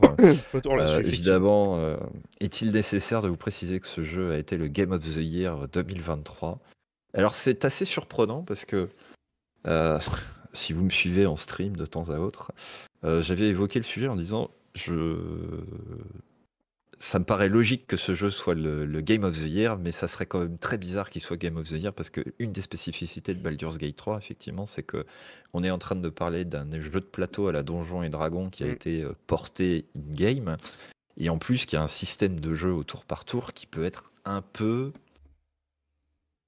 c'est pas déroutant, mais voilà, ce qui est un peu spécifique et qui peut ne pas plaire à tout le monde. Euh, mais on va en parler un petit peu plus sur la, sur la richesse quand même. Et d'ailleurs, parlons un petit peu des. Oui, pour, pour la peine, euh, c'est la première fois que tu fais une chronique sur la chaîne depuis qu'on a changé un peu le style et qu'on fait Eh à la fois de la la science-fiction et de la fantasy. Et il n'y a pas mieux comme ouais. euh, chronique pour commencer avec Baldur's Gate 3 qui est à fond les ballons de la fantasy. Mais vas-y, je te laisse là. Exactement. Non, non, mais tu as tout à fait raison. Euh, c'est, là, je vois j'y ai- le. ai Oh pensé c'est gore euh, le truc là avec le. Ouais, c'est gore, ouais. Bah, c'est l'intro, hein, c'est te met tout de suite dans l'ambiance. Alors, ce jeu merveilleux est sorti en début août 2023 pour les PC, euh, suivi sur la PS5 du mois de septembre 2023, et puis plus récemment sur la Xbox euh, en décembre. Euh, voilà. Alors effectivement, c'est un jeu qui a fait un petit peu euh, grincer des dents euh, sur, sur un triple A nommé Starfield qui est sorti euh, avec une qualité T'aimes euh, bien bien moindre. Starfield Non, mais euh, oui, Oui, non, c'est sûr qu'entre sauf les deux, il n'y a qu'après, pas photo. hein, c'est- il n'y a pas photo, je veux dire, en termes de réalisation, de rendu, c'est léché, c'est travaillé, il y a un scénar c'est qui est vrai. creusé, Mm, etc. Enfin bon, bref, voilà. L'Arian Studio euh, je nous a sorti euh, ce jeu. Alors, l'Arian Studio, si vous étiez fan de ce type de jeu de plateau, euh, vous l'avez connu par le biais de Divinity. Euh, donc, ils ont fait toute cette série qui est plutôt assez longue pour le coup, il me semble. Je crois qu'il y a quatre jeux dessus. Et bon, évidemment, fierté, c'est un, c'est un studio européen. Ce sont nos voisins belges. Ah, c'est des Belges, je crois que créé- Français, moi. ouais, qui ont créé ce studio. Alors, en plus, moi, j'ai envie de dire euh, double, euh, double fierté, puisque euh, le fondateur du studio, hein, puisque c'est un studio qui a été créé pardon, en 96, Sven Vinke, euh, est, est un homme qui est né à Bruges. C'est c'est le berceau de ma famille, donc forcément, petite larmounette. On sait faire des choses bien dans cette région. Et euh, c'est un mec qui est fan de Donjons et Dragons depuis sa plus tendre, euh, sa plus tendre enfance, on va dire ça comme ça. J'ai d'ailleurs appris que Donjons et Dragons, ça existait depuis les années 70. Voilà, ça m'a C'est vieux, sur ouais. le cul pour le coup, mais ouais, c'est très très vieux. Et donc, euh, bien, lui a basé tout son studio et toute sa direction de jeux vidéo sur, euh, sur les jeux de plateau à la Donjons et Dragons. Donc c'est plutôt assez impressionnant. Alors, le genre du jeu, vous l'aurez compris, c'est du roleplay. Avec, comme je le disais, du tour par tour. Euh, Il y a, et je suis obligé de faire une mention spéciale dès maintenant à la musique, parce que vous avez une ambiance sonore et une ambiance musicale qui est juste incroyable euh, J'ai- dans j'ai- Baldur's j'ai- J'ai Gate. essayé d'en trouver en background, tiens. Ouais, donc c'est Borislav Slavov qui est le compositeur. Euh, donc comme son nom l'indique, c'est un compositeur qui vient. Alors je sais plus, j'ai un trou. Euh, soit il vient de Prague, soit il vient de. Bref, je veux pas dire de conneries, donc je, n'irai pas plus loin. Euh, qui a évidemment bah, contribué à toute la partie euh, Divinity. hein, ça fait quelques années qu'il bosse avec Larian du coup. Et qui avait aussi contribué à la BO de Crysis 3. Ouais, ces vieux jeux là. Rappelez-vous, on jouait une espèce de soldat avec l'armure qui pouvait changer de forme et tout. Que je n'ai jamais joué d'ailleurs, heureusement. Et Larian euh, a pris le défi effectivement de créer la suite de Baldur's Gate, alors qui est une série de jeux euh, qui remonte à loin, puisque le premier Baldur's est sorti en 98. Et quand je vous parlais, euh, quand on parlait de BioWare il y a quelques instants en disant que c'était plutôt des cadors dans le gaming, eh bien sachez que c'est BioWare qui avait fait le premier Baldur's Gate, plus quelques éléments de suite. BioWare, c'est aussi ceux qui sont à la base de Mass Effect. Voilà, rien que ça.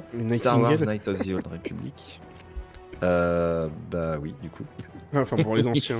Euh, Night of the Old Republic, ils ont fait également la version MMO hein, qui était euh, Star Wars The. Old Republic. Ils ont fait du Dragon Age. Enfin, les mecs ont quand même bien pesé euh, dans l'univers du jeu vidéo, évidemment. Et puis la série Baldur's Gate, elle a été reprise comme ça de temps à autre par d'autres studios. Il y a Snowblind qui s'en est occupé, Black Isle, etc. Euh, on compte avec Baldur's Gate 3 11 jeux, dont deux qui sont des, des remakes, hein, des remasters euh, graphiques principalement. De la saga Et- Baldur's Gate Ouais, Ouais, ouais. Ah ouais. Donc tu as eu, euh, on va dire, euh, Baldur's Gate, Baldur's Gate 2 avec euh, des trames qui suivent, et Baldur's Gate 3 qui se situe, je crois c'est 120 ans après la fin du, du 2. Et Je crois qu'entre le 2 Euh, et le il y 3, a il y eu a- des- ça a mis du temps à sortir entre les deux. Euh, oui, puisque le Baldur's Gate 2 est sorti en 2001, et du coup Baldur's Ah oui, Gate 3 est sorti en d'accord, ok. 2023. donc Je voilà. que c'était plus récent que ça. Mais il y, a eu, Oui. y a eu quelques autres jeux hein, qui ont été faits, il y a eu des spin-offs, etc., et des éléments de, de reprise de la série qui ont été faits, mais... euh, voilà, en tout cas, c'est le premier. Baldur's, euh, qui est en. Ouais. C'est la première. euh, Pardon. C'est la première version, je crois, qui est effectivement au tour par tour. Donc c'était un petit peu couillu d'y aller, d'y aller comme ça. Euh, elle intègre alors la règle de la cinquième édition euh, du jeu de plateau Donjons et Dragons. Euh, ça marche bien. J'ai appris aussi que Donjons et Dragons avait fait un spin-off spécifique pour Baldur's Gate dans son, son livre. je crois que c'est le, cinquième ouvrage ou un truc comme ça qui s'appelle Back to Avernus ou un truc comme ça ou Shadow of the Avernus qui Descent into Avernus euh, qui est un élément du, jeu hein, puisque l'Avernus c'est l'équivalent des enfers euh, dans, Baldur's Gate 3 voilà. Et là où le jeu est intéressant bah, c'est qu'il vous donne la possibilité effectivement de jouer tout seul ou de ramener certains de vos potes dans votre partie pour vous filer un coup de main. Euh, vous pouvez vous créer votre personnage. Alors on parle de 12 classes différentes. Je parle même pas des persos avec les différentes ethnies, races, sous-races, sous-ethnies que vous pouvez avoir, hein, bien sûr. Mais euh, 12 classes jouables, donc qui vont du barbare au mage, au barde, euh, etc. Donc on est quand même sur un level assez énervé. Et vous avez 46 sous-classes disponibles. Donc en termes de gameplay, Ah ouais, c'est violent. Il n'y a pas autant de classes en Final Voilà. Fantasy. Ah, ah ouais, non là vous pouvez vous faire bien plaisir, vous pouvez faire tout un tas de combinaisons. est-ce qu'on peut créer un peut- Bah on peut créer un la ouais. euh, le dragon, le dragon peut être un peu un Vendoul effectivement, euh, si, si on le tire un petit peu.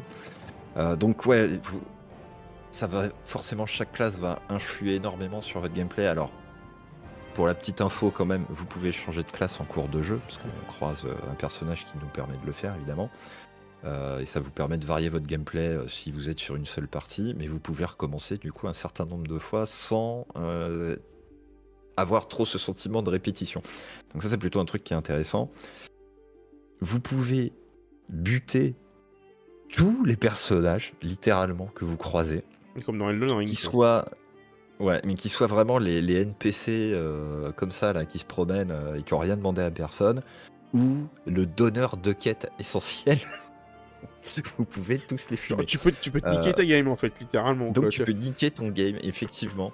Euh, et et c'est ça qui est assez puissant finalement dans ce jeu, c'est que euh, le scénar, bah, c'est un peu celui que vous faites. Il y a une trame, une trame de base, une trame de fond, mais effectivement, en fonction et des classes que vous allez prendre et des choix que vous allez faire, qui vont pas toujours être les mêmes, et puisque on est sur du tour par tour, mais j'ai oublié de vous citer, on est dans du Donjon et Dragon, on est forcément dans un principe de jeu avec des dés. Vos jets de dés, en fonction des compétences de voir avec des dés. vont forcément Non, fallait que merder à des moments. Voilà, non mais il fallait la faire effectivement. Elle est acceptée. Donc effectivement, bah, si vous foirez euh, un dialogue euh, un peu essentiel avec un personnage important, eh bien, il se peut que euh, bah, toute la suite du scénar en soit affectée et que vous soyez complètement à la ramasse. Vous pouvez prendre le parti donc de fumer tout le monde, d'être en mode cavalier seul. Vous pouvez aussi prendre le parti d'être avec les méchants, avec les gentils, un peu des deux, etc. Donc les, les possibilités sont vraiment hallucinantes euh, dans le jeu. Il faut savoir aussi qu'en arrière-plan sur la partie technique, évidemment, tous les personnages que vous croisez, tous les dialogues qui ont été faits ont été euh, enregistrés, joués par des acteurs. D'accord? Vous avez l'équivalent. Je donne des stats, hein, mais vous avez un million et demi de mots qui ont été enregistrés, donc vraiment pour pouvoir répondre à un peu toutes les situations. Euh, vous êtes vraiment dans un environnement euh, jeu de rôle puisque vous avez une narratrice qui va vous accompagner pour décrire des situations, euh, le choix que vous allez faire, les intuitions, vous donner des intuitions ou pas, etc. Donc c'est vraiment Enfin, moi, je sais pas, hein, je- je- c'est clairement le Gotti est amplement mérité. hein, euh, ce jeu. J'entends la musique en même temps, je t'avoue qu'elle est très très belle. La, la musique est très très belle. Vous avez des passages qui sont magnifique. absolument formidables. Vous pouvez. euh, J'ai envie de alors, l'acheter. Elle spoil un peu, euh, elle spoil un peu le, le- le- le game à un moment. Elle s'appelle Raphaël Final Act et mon enfant euh, l'a écouté. Il en est fan. Il l'appelle la musique colère. En tout Oui, cas, voilà, même l'enfant de deux hein, ans, euh, Les, les cinématiques, la cinématique claque. Ouais, ouais. ouais, ouais. Mais ça te met dans le bain direct, quoi. C'est c'est vraiment très très bien fait. Euh, et euh, pareil, Shukoi, ouais. c'est- Pas trop fan de l'univers, mais j'avoue que le truc est tellement. Enfin, ça te met tellement la claque que. Waouh! ouais, moi, alors moi j'avoue que je suis assez fan des jeux comme ça, un peu tactiques, euh, tour par tour, donc j'ai- pas eu de balle à m'y mettre. Euh, les mécaniques sont intéressantes, elles peuvent se prendre très facilement, et après on peut vraiment creuser. Euh, j'ai découvert une Twitcheuse comme ça qui s'appelle Duality, qui a dû refaire le jeu une dizaine de fois facilement. Et en fait, récemment, vous avez eu un update qui permet de mettre le Honor Mode ou un truc comme ça, je sais plus comment ça s'appelle. Et vous pouvez, euh, par exemple, customiser votre game au point de dire mon personnage a un point de vie. Et donc, elle, elle est partie faire une game avec solo. Elle se monte pas d'équipe. Et elle va euh, jusqu'à la fin avec euh, un point de vie. Voilà. Donc, c'est assez amusant. Euh, non, mais vraiment, voilà, pour vous dire que le jeu donne des possibilités qui sont assez phénoménales, au-delà d'une réalisation qui est juste Ju- Juste comme ça, quoi. le, petit, le studio, euh, ils sont combien dans le studio? Parce que ils ont dû passer un temps d'arrêt pour faire une œuvre pareille. Euh, eh bien, écoute, je ne saurais pas te dire. Mais je prends le devoir pour euh, la semaine prochaine. C'est assez, ouf, quoi. C'est. euh, Enfin, non, c'est pas ça en fait. c'est- je suis en train de regarder ça. Et je suis en train de me repenser juste à un titre qui est sorti il y a quelques temps que j'ai même failli acheter, mais je, je pense que je vais attendre un peu. C'est Skull and Bones avec Ubisoft Singapour, qu'ils ont passé 7 ans. Ah non, non, Et tu te dis, mais ne me lance pas, what me lance the pas fuck, quoi. Enfin, c'est une honte, quoi. C'est en, com- en comparaison. Alors, mais... Alors, Ubisoft, j'ai fait review. c'est- Ouais, ouais, ouais. J'ai fait une review du jeu. merde. Les mecs, c'est des. Enfin, je, les connais. euh, limite, pour moi, c'est Mm. des randoms ce studio-là. Mais quand tu vois ce qui sortent là, comme tu dis, ouais, ils mettent la claque à tout le monde, quoi. Bah écoute, euh, comme le PDG d'Ubisoft a dit que Skull and Bones était un quadruple Oui, quadruple, ouais, c'est vrai. comment te dire que c'est une sombre honte. Le, le Voilà. mec, il a confondu, Euh, tu sais, avec les AAA dans les, so- les- pour les andouillettes. Oui, ou devait euh, les sortir de la cantine. Je sais pas, mais franchement. C'est quoi les andouillettes? C'est AAAA. C'est, je crois, c'est euh, la qualité. C'est 5A. C'est c'est 5 5 A, ouais. A, donc c'est un triple c'est 5, 5A. c'est un 5 triple A. Non, mais c'est c'est une. J'ai ouais, j'ai fait, j'ai fait une chronique de. Enfin, j'ai écrit un truc euh, et j'ai réenregistré, mais manque de bol, j'avais pas capté que la vidéo euh, que j'avais préenregistrée et le son euh, couvraient ma voix, donc je suis obligé de retourner le truc, ça me fait Mm. chier. Peu importe. Mais euh, non, Skull and Bones, c'est une honte. Oui, c'est une. Vraiment. hein. Et tous les studios d'Ubisoft y ont contribué. Effectivement, c'est 8 ans pour sortir ce jeu, qui était censé être un spin-off d'Assassin's Creed Black Flag Ouais. et qui est devenu une espèce de MMO piraterie euh, Eco Plus. Les phases à pied, c'est un scandale. Oui, c'est vrai, t'as raison, c'est du Eco Plus. Non, mais les Oui, phases ça- à pied, je veux dire, tu es bloqué par une putain de fougère. On est en C'est- 2024, Attends, eh, tu es bloqué. T'as déjà eu des de fougères en forêt, c'est costaud. Dans une phase à pied. Je n'ai jamais été bloqué par une fougère en forêt, Max Fly. Je lui marche dessus à la fougère. c'est une Non, non, grosse fougère. C'est- une honte sans nom. Bref, La- re- la- revenons à nos moutons. Voilà. Parce que... Mais voilà, donc si je te mets euh, Baldur's Gate 3 en face de Skull and Bones, il n'y a même pas photo. C'est clair. C'est. euh, voilà, bref. Bon, le personnage, on l'aura compris, au-delà des classes, il est est- vous pouvez le personnaliser à mort, puisque comme je vous le disais, il y a tout un tas de races, sous-races, ethnies, tout ce que vous voulez. Donc, il y a quand même un acting euh, très très savoureux. Les mecs sont vraiment dingues. hein. Il y a un acting de fou euh, dessus et des heures et des heures de, de motion capture, etc. hein, pour euh, que ce soit hyper réaliste. Et vous avez quelques personnes un peu connues qui ont contribué aussi au lore. Vous avez J.K. Simons, alors je sais pas si ça vous rappelle, c'est J.J. Jameson dans, dans Spider-Man, le chauve un peu fort angle, etc. Euh, bon, qui a joué dans tout un tas d'autres films beaucoup plus intelligents que les Spider-Man, ou beaucoup plus euh, auteurs, on va dire que ça, qui joue un des méchants. Vous avez Jason Isaacs, qui jouait le méchant dans The Patriot, qui joue le père de Drago Malfoy euh, dans les Harry Potter, les films, pas la série bien sûr, euh, qui n'est pas encore sortie. Et euh, vous avez également Maggie Robertson qui euh, joue une autre, euh, un autre personnage. Alors, qui ressemble à une espèce de zombie, et j'ai enfin compris pourquoi. Est-ce que c'est un hommage? Je ne sais pas, mais c'est elle qui incarnait Lady Dimitrescu dans Resident Evil Village.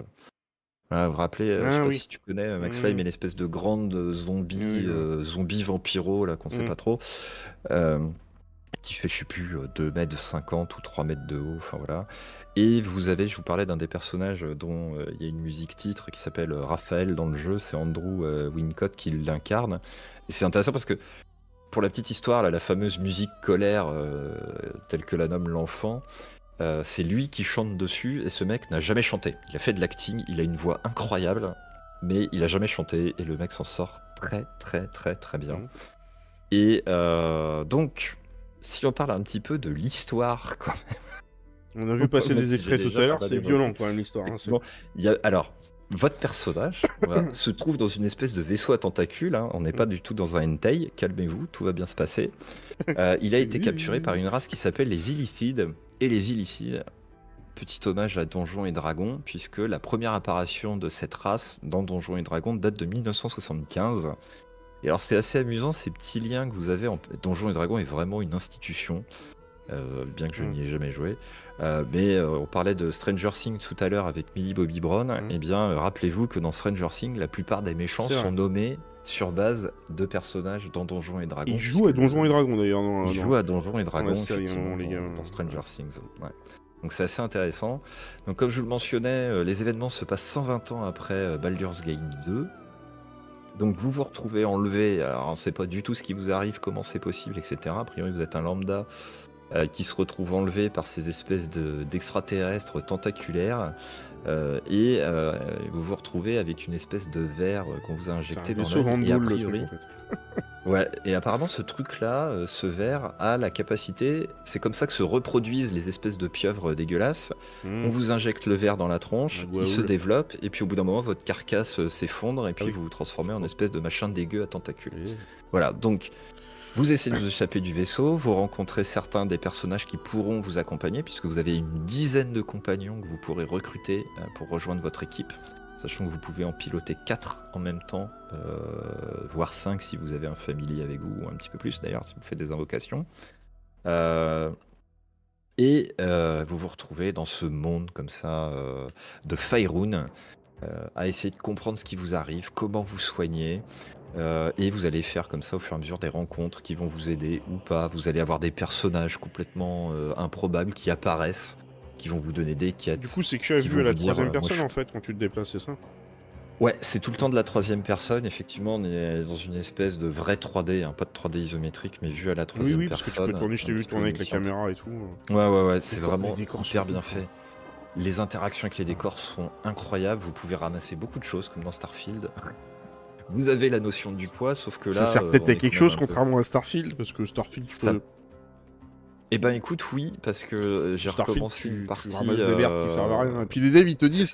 On aime bien vous faire ramasser des trucs qui servent à rien. Alors tu peux ramasser des merdes que tu vas vendre pour te faire du blé, forcément, parce que ça Ça coûtera une pièce d'or à chaque fois pour, euh, en récupérer. Mais ce qui est intéressant, c'est que euh, il y a des éléments que tu vas voir dans le jeu, tu vas les croiser en démarrant et euh, tu vas jamais être en capacité de les lire parce que t'as pas la bonne classe, mais tu peux les, prendre avec toi Ouais. et tu pourras les faire lire à quelqu'un d'autre, à un autre personnage de ton équipe un peu plus tard. Euh, Il y a des éléments que tu ramasses un peu en mode je le fais euh, sans le savoir, et une fois que tu as tes euh, 60 heures de jeu, tu te rends compte que ces trucs que tu as ramassés tout au début, tu vas pouvoir les utiliser dans une machine que tu récupères euh, au bout de 60 heures. Tu vois enfin, Ah, C'est-. Ah, c'est- des trucs comme ça qui sont disséminés, qui sont un petit peu partout, euh, et dont t'as pas conscience si t'es pas déjà un peu avancé dans le jeu. Donc pour ça que limite le jeu, tu dois le faire au minimum deux fois pour vraiment pouvoir l'exploiter à fond. quoi. Et c'est ça qui est hyper intéressant aussi.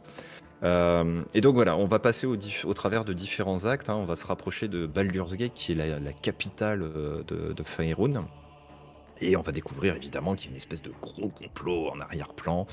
Euh, alors évidemment, je ne peux pas vous le dire parce que c'est vraiment des très bons plot twists. En plus, le scénar est assez incroyable. Avec le cerveau qui déborde. du Ah ouais, ouais, ouais, non, mais alors par contre, voilà, il faut avoir le cœur accroché parce que c'est quand même. euh, Si vous avez bouffé un cassoulet, C'est- mort. hein. c'est pas de la tendresse, quoi. Vous allez, euh, c'est, euh, interdit aux moins de 18 ans. hein. J'espère que les enfants sont couchés.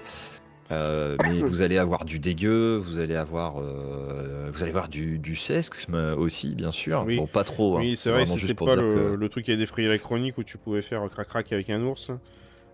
Euh, si, si, si, si, si, si, si. euh, J'ai mis c'est bien tout ce que les gens avaient retenu à l'époque, ça me dit mais c'est pas possible. Ouais, mais- En fait, ce qui est assez amusant, c'est l'ampleur que ça a pris. Alors, effectivement, on Oui, peut je développer des relations intimes avec euh, nos, nos compagnons de route.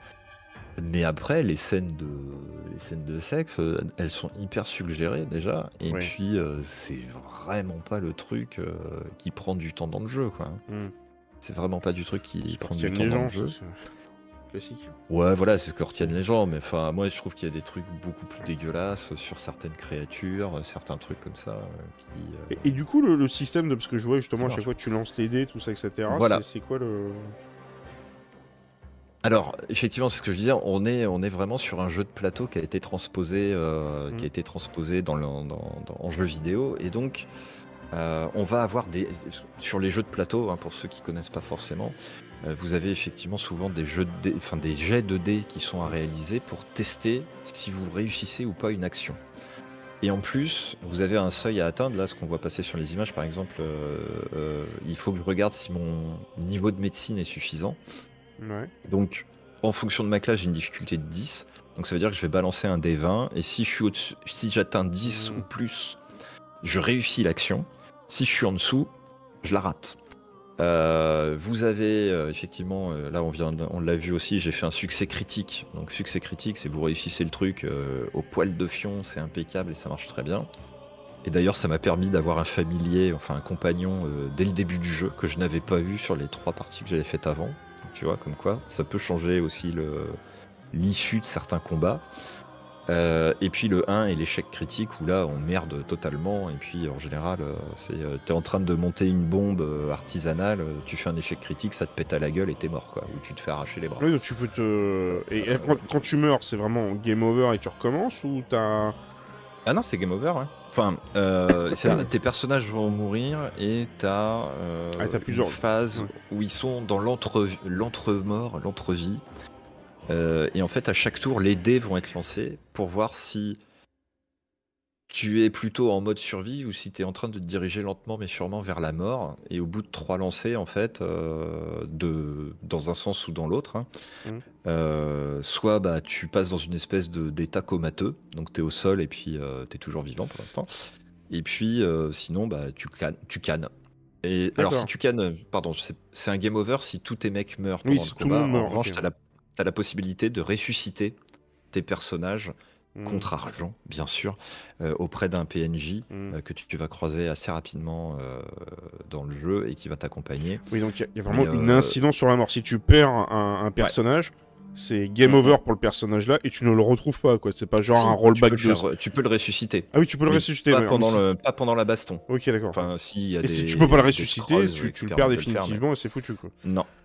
Enfin oui, si Mm. tu décides pardon de pas le ressusciter, oui effectivement tu le perds définitivement. De la même manière que parfois certains dialogues que tu vas avoir avec tes, tes personnages.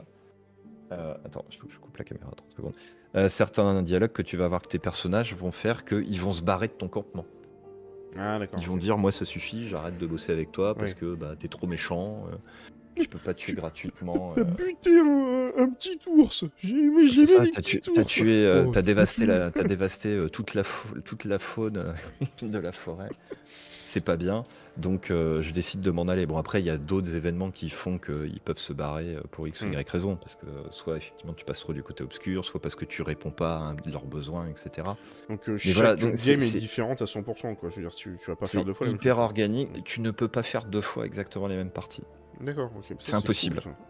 Parce qu'il y a vraiment, tu vois, des moments, tu vas être devant une énigme, ben, si t'as pas la compétence d'arcane ou si tu foires ton jet de dé en arcane, bah, tu pourras pas le refaire.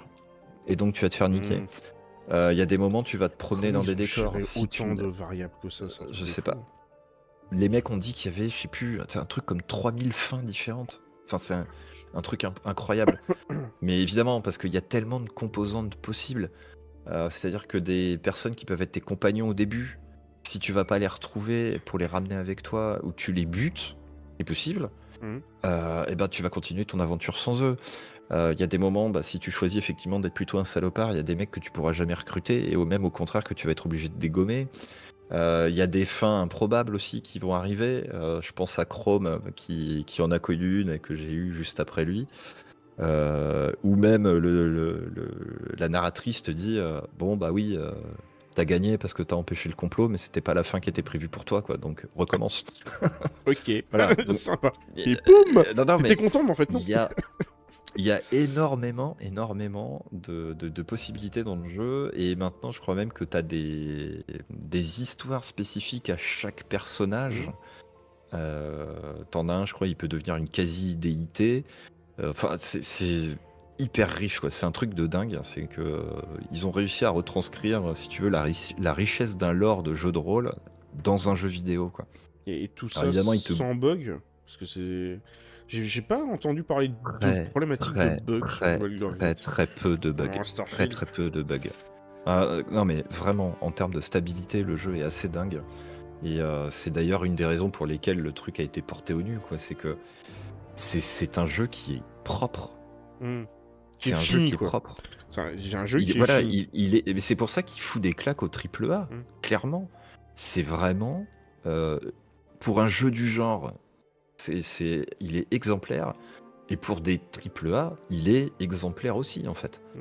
Euh, C'est-à-dire que si tous les studios nous sortaient quelque chose comme ça, On sort toujours euh, l'excuse. Oui, mais vous savez, c'est compliqué de développer un jeu aujourd'hui. On va faire des patchs day one. On va rajouter des trucs. Vous inquiétez pas, il va y avoir du contenu. Bah, en fait, les mecs, si vous sortiez un peu les doigts, vous pourriez faire des jeux finis, complets. Ouais, C'est ouais. possible. Ce qu'il faut voir En 2024, euh, hein, 2023, c'est sorti l'année dernière. Ah ouais, ouais, non, mais c'est, un truc qui est assez impressionnant. hein. Euh, moi, j'ai à je crois que t'as donné 100 envie à jeu. de le tester. Bah, teste-le vraiment parce que. Pas à tester, il faut, euh, moi, l'acheter parce qu'il n'y a pas de démo. Ouais, j'ai même vu des personnes euh, qui l'avaient dans leur liste sur Steam et je me dis putain, si j'avais les thunes, je peux te dire que je les arroserais avec quoi. Juste parce qu'il est Oh, je génial. Je sais même pas combien il est. euh, C'est à 50, euh, 50 ou 60 balles, je crois. ouais, il est quand même. Quand même. pareil. Après, à mon avis, Mais, vu euh, ce que t'en dis, je pense il qu'il est vaut largement. Il vaut largement le prix. Il vaut largement le prix. Si, si vraiment vous voulez filer du pognon à un studio qui se fout pas de votre gueule, là, euh, là vous pouvez y aller les yeux fermés en fait. Mais euh, parce qu'au niveau de la réception, pour en parler un petit peu quand même, euh, euh, c'est un jeu qui a quand même réussi à atteindre le, le niveau du- des, des meilleures ventes sur Steam et GOG, hein, deux les, les deux plateformes 53 confondues le jour de son lancement en Early Access. Euh, le jour euh, de sa, release sur Steam, il a eu 730 euh, 537 000 joueurs simultanés, le jour même. hein. Et deux semaines après, euh, qui est monté à 875 000. Bon, là, depuis, euh, Palworld leur a, a défoncé la gueule de tout le monde avec ses 2 millions, je crois. Mais euh, voilà, ce qu'il faut savoir, c'est que Baldur's Gate 3 il s'est vendu à plus de 2,5 millions de copies pendant sa phase d'early access.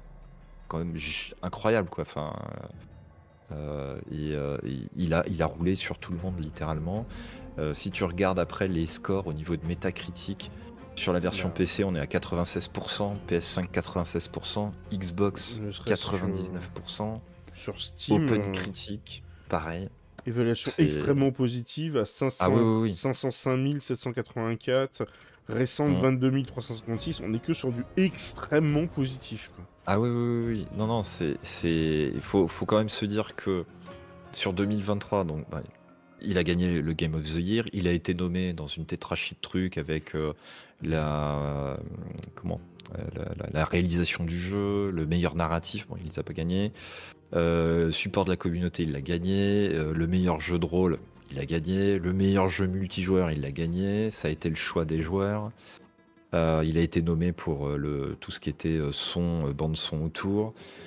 Il y a un acteur voilà, qui a eu la best performance. Sur les, V- les VTubers, bon, il a été nommé aussi. Côté Steam, il a élu euh, le Game of the Year. Il a eu la richesse du scénar, etc. Et il est nommé encore en 2024 pour une, une palanquée de, une palanquée de, de comment Nommé ou a eu d'ailleurs, Mm. pardon, une palanquée de, de titres. hein. donc euh, c'est. euh, Il, il prévoit des DLC ou pas euh, Continue de le mettre à jour ou... Eh ben, il continue à le mettre à jour. Effectivement, là pour la Saint-Valentin, il y a eu une petite release euh, cadeau Ah ouais. sur. il rajoute des- quoi Il ils rajoute du ils- contenu des, Il rajoute des contenus. Ouais, effectivement, ok. il modifie deux trois petites mécaniques du jeu, etc. euh, aussi, ils améliorent. Tu vois, ils peaufinent. Euh, typiquement, là, ils ont fait. euh, c'est le sixième gros patch qui est sorti. Donc, ça fait six mois que le jeu existe et ils continuent euh, vraiment à le mettre à jour parce qu'ils écoutent aussi les retours des joueurs, hein, toujours. Et euh, il y a eu une petite vingtaine de, de hotfix qui ont été faits pour, pour améliorer le jeu, comme ça, etc. Donc, non, non, c'est. Tu sens que les, les mecs qui ont fait le jeu sont des passionnés. aussi, je crois que c'était le, le- la version collector. Je crois qu'ils ont sorti une version collector, j'en avais entendu parler, qui, était, qui Alors, avait l'air oui. e- exceptionnelle. Et qui valait son pesant d'or avec pas des goodies de merde à la con que personne ne veut, quoi. Ex- exactement, ouais. C'est vrai que la version collector, il y a une version collector physique qui est sortie en fin d'année ou début d'année, enfin fin d'année 2023 ou début d'année 2024, je sais plus exactement. Il faudrait que je la retrouve. Et qui valait son pesant de cacahuètes. hein. Je crois que vous deviez la payer 130 balles et quelques. Et, euh, et ouais, ça valait largement le coup. Et en prime, c'est là où les mecs sont, Enfin, tu vois que c'est un studio qui se pas de votre gueule, encore une fois. C'est qu'il y a beaucoup de scammers euh, et de scalpers euh, qui ont voulu acheter les versions, euh, On, on la les voit. versions collector pour les revendre une fortune derrière. T'avais un, un bouquin, t'avais des stickers, t'avais ouais. un des géants, t'avais des statuettes, Et le studio des a annoncé, Oh putain, Mm. la vache, mais. et le studio a annoncé que euh, en fait 259. il y avait zéro 200. problème. Ah oui, 250. 200, 260. pardon. J'étais à moitié moins. Euh, mais en tout cas, voilà, le studio a annoncé ne vous faites pas avoir, n'allez pas payer des versions euh, collector une fortune, on en fera autant qu'il en faudra en fait. Hum, Ça, c'est bien ça. Donc, Tu peux même la précommander et tout. Enfin, à ouais, précommander, il est plus, Non, il est plus actif. Donc, euh, je pense qu'à mon Non, avis. parce que c'est doit être sorti ou ils sont peut-être un peu en rupture, mais en tout cas ils avaient dit qu'ils en remettraient. Et effectivement, on a les fiches des persos euh, version Mm. euh, jeu de rôle dedans. Enfin, non, non, c'est vraiment euh, très très riche et les mecs ont. Enfin, ils ont bien bossé. Quoi. Ils, ont, ils méritent vraiment toutes les toutes les reconnaissances et toutes les tous les prix qu'ils ont eu euh, de, de, de Ça très, pourrait donner très, des exemples très, de très studios, mais bon, j'allais dire, c'est comme pendant un moment, on a essayé de nous faire croire, tu sais, qu'il allait y avoir un avant et un après Red Dead Redemption 2. Quand Rockstar a sorti son Red Dead 2, Non. parce que tout le monde disait, ouais, le jeu est magnifique, il va y avoir un avant, un après. J'ai pas vu la différence des jeux avant et après, mais bon, c'est pas grave. Mais je suis pas sûr qu'à mon avis les jeux vont, enfin les autres studios vont suivre l'exemple de Baldur's Gate, ce qui est bien dommage. C'est vrai que ça Non, faut reconnaître que dans la réalisation, le truc euh, Red Dead est quand même. euh, Oui, Red Dead, il est, léché, quoi, mais. Mais il y a plein de chroniqueurs, enfin il y a plein de gens qui disaient oui, vous allez voir, les studios ils vont un peu changer après euh, Red Dead parce que Red Dead 2 va, va remettre un peu les standards en re-up les standards et tout. Au final, on se rend compte qu'il y a toujours eu des jeux de merde qui sont sortis après et il y a plein de studios qui se foutent toujours autant de la gueule des joueurs. Quoi. Mais là, on a un Ah, studio que c'est pas le cas. Non, Comme quoi, effectivement. c'est puis, possible en 2023. Bien sûr que c'est possible. Non, non, mais en plus, enfin, on en avait parlé quand on avait fait la préparation de Starfield justement, et si Mm. tu te rappelles avec euh, Newax entre autres, mais C'est vrai. euh, ce qu'on ce qu'on s'était dit, c'est que c'est un jeu bon qui avait forcément une fanbase avec les Baldur's Gate et puis les, les mecs qui aiment les jeux de plateau, bien sûr, mais qui a pas eu qui, qui nous a pas martelé la gueule en termes de communication et de marketing comme Starfield a pu faire. quasiment hein, Et ce jeu sort en août, il est Game of the Year euh, fin d'année, et il y a eu un bouche à oreille qui a marché, mais du vrai. tonnerre si tu veux. Et donc c'est bien la preuve que ça sert à rien. On a encore Faire parlé de Skull and. Bones. Ça sert à rien de mettre Michel Rodriguez pour dire Vous voulez devenir un pirate Jouez à Skull vrai. and Bones, c'est génial, vous allez pouvoir euh, piller, etc. Non, on n'a rien à foutre. Ne mettez pas 200 000 euros euh, ou Mm. je ne sais quoi pour le cachet de quelqu'un qui va essayer de vous bourrer le jeu dans la tronche. Payer Et 200 qui 000 n'a peut-être jamais joué euros, au jeu euh, une plus, hein, Ouais, non, voilà, mais payer 200 000 euros une équipe de dev ou 2-3 devs de plus, et puis sortez un jeu correct, quoi. C'est clair. C'est ça, un jeu qui, qui est beau. Le bouche à oreille est tellement incroyable aujourd'hui, surtout avec le monde euh, Twitch, Bah, avec les réseaux sociaux en plus. que, ça qui marche avec les euh, réseaux Skull sociaux. and Bones, je suis désolé. hein. Moi, je vois euh, ce qui se prend sur Twitter. euh, il bouffe. Mais Ubisoft, enfin, retirez votre jeu presque de la vente, quoi. C'est c'est une honte d'avoir fait un truc comme ça. C'est vrai qu'il a. J'y ai joué deux heures. J'ai juste pas envie d'y retourner, en fait. Bah. C'était l'open ouais, beta le week-end euh, dernier. Ouais, j'ai. Euh, fait une suis critique qui disait qu'effectivement le début du jeu est catastrophique. Moi, je me suis fait chier. hein. Euh, Mais non, mais t'as pas envie d'y revenir normalement. Le Ce qui est jeu chiant, par contre, c'est qu'il n'y a pas beaucoup de jeux heure. de pirates. Hein. Hormis Sea of Thieves, a rien sur le marché. hein. C'est pas fifou. Mais je- eh, franchement, McFly, je vais te dire, j'entends l'argument de on vous a fait plein de modèles de bateaux, vous pouvez faire les cons avec ça. Mhm. Ok, bah allez jouer à cel- en cel shading du Sea of Thieves, vous amuserez tout autant et vous aurez plein de bateaux différents. Et puis, quitte à avoir qu'un seul bateau, rejouez à Assassin's Creed Black Flag. Mhm. Vraiment, le c'est le jeu d'origine euh, et il est tellement plus haut quoi. Assassin's Creed Black Flag, il y a Ouais, c'est vrai 10 qu'il ans plus, presque euh, tu sautes de ton bateau. Non, mais tu sautes de ton bateau où tu veux, quand tu veux, et tu fais ce que tu veux. cinématique. Ce jeu de merde, t'es obligé d'aller sur une zone d'accostage, et une fois que t'es sur ta zone d'accostage, t'as rien. T'as rien. T'as rien, t'as ouais. quatre T'as vendeurs. t'as vu le, euh, Q- le QTE truc, euh. quand tu dois couper des, des, des cocotiers là Mais non, mais c'est une honte. J'ai cru que c'était un jeu mobile, le machin, j'ai fait. nous. C'est une honte.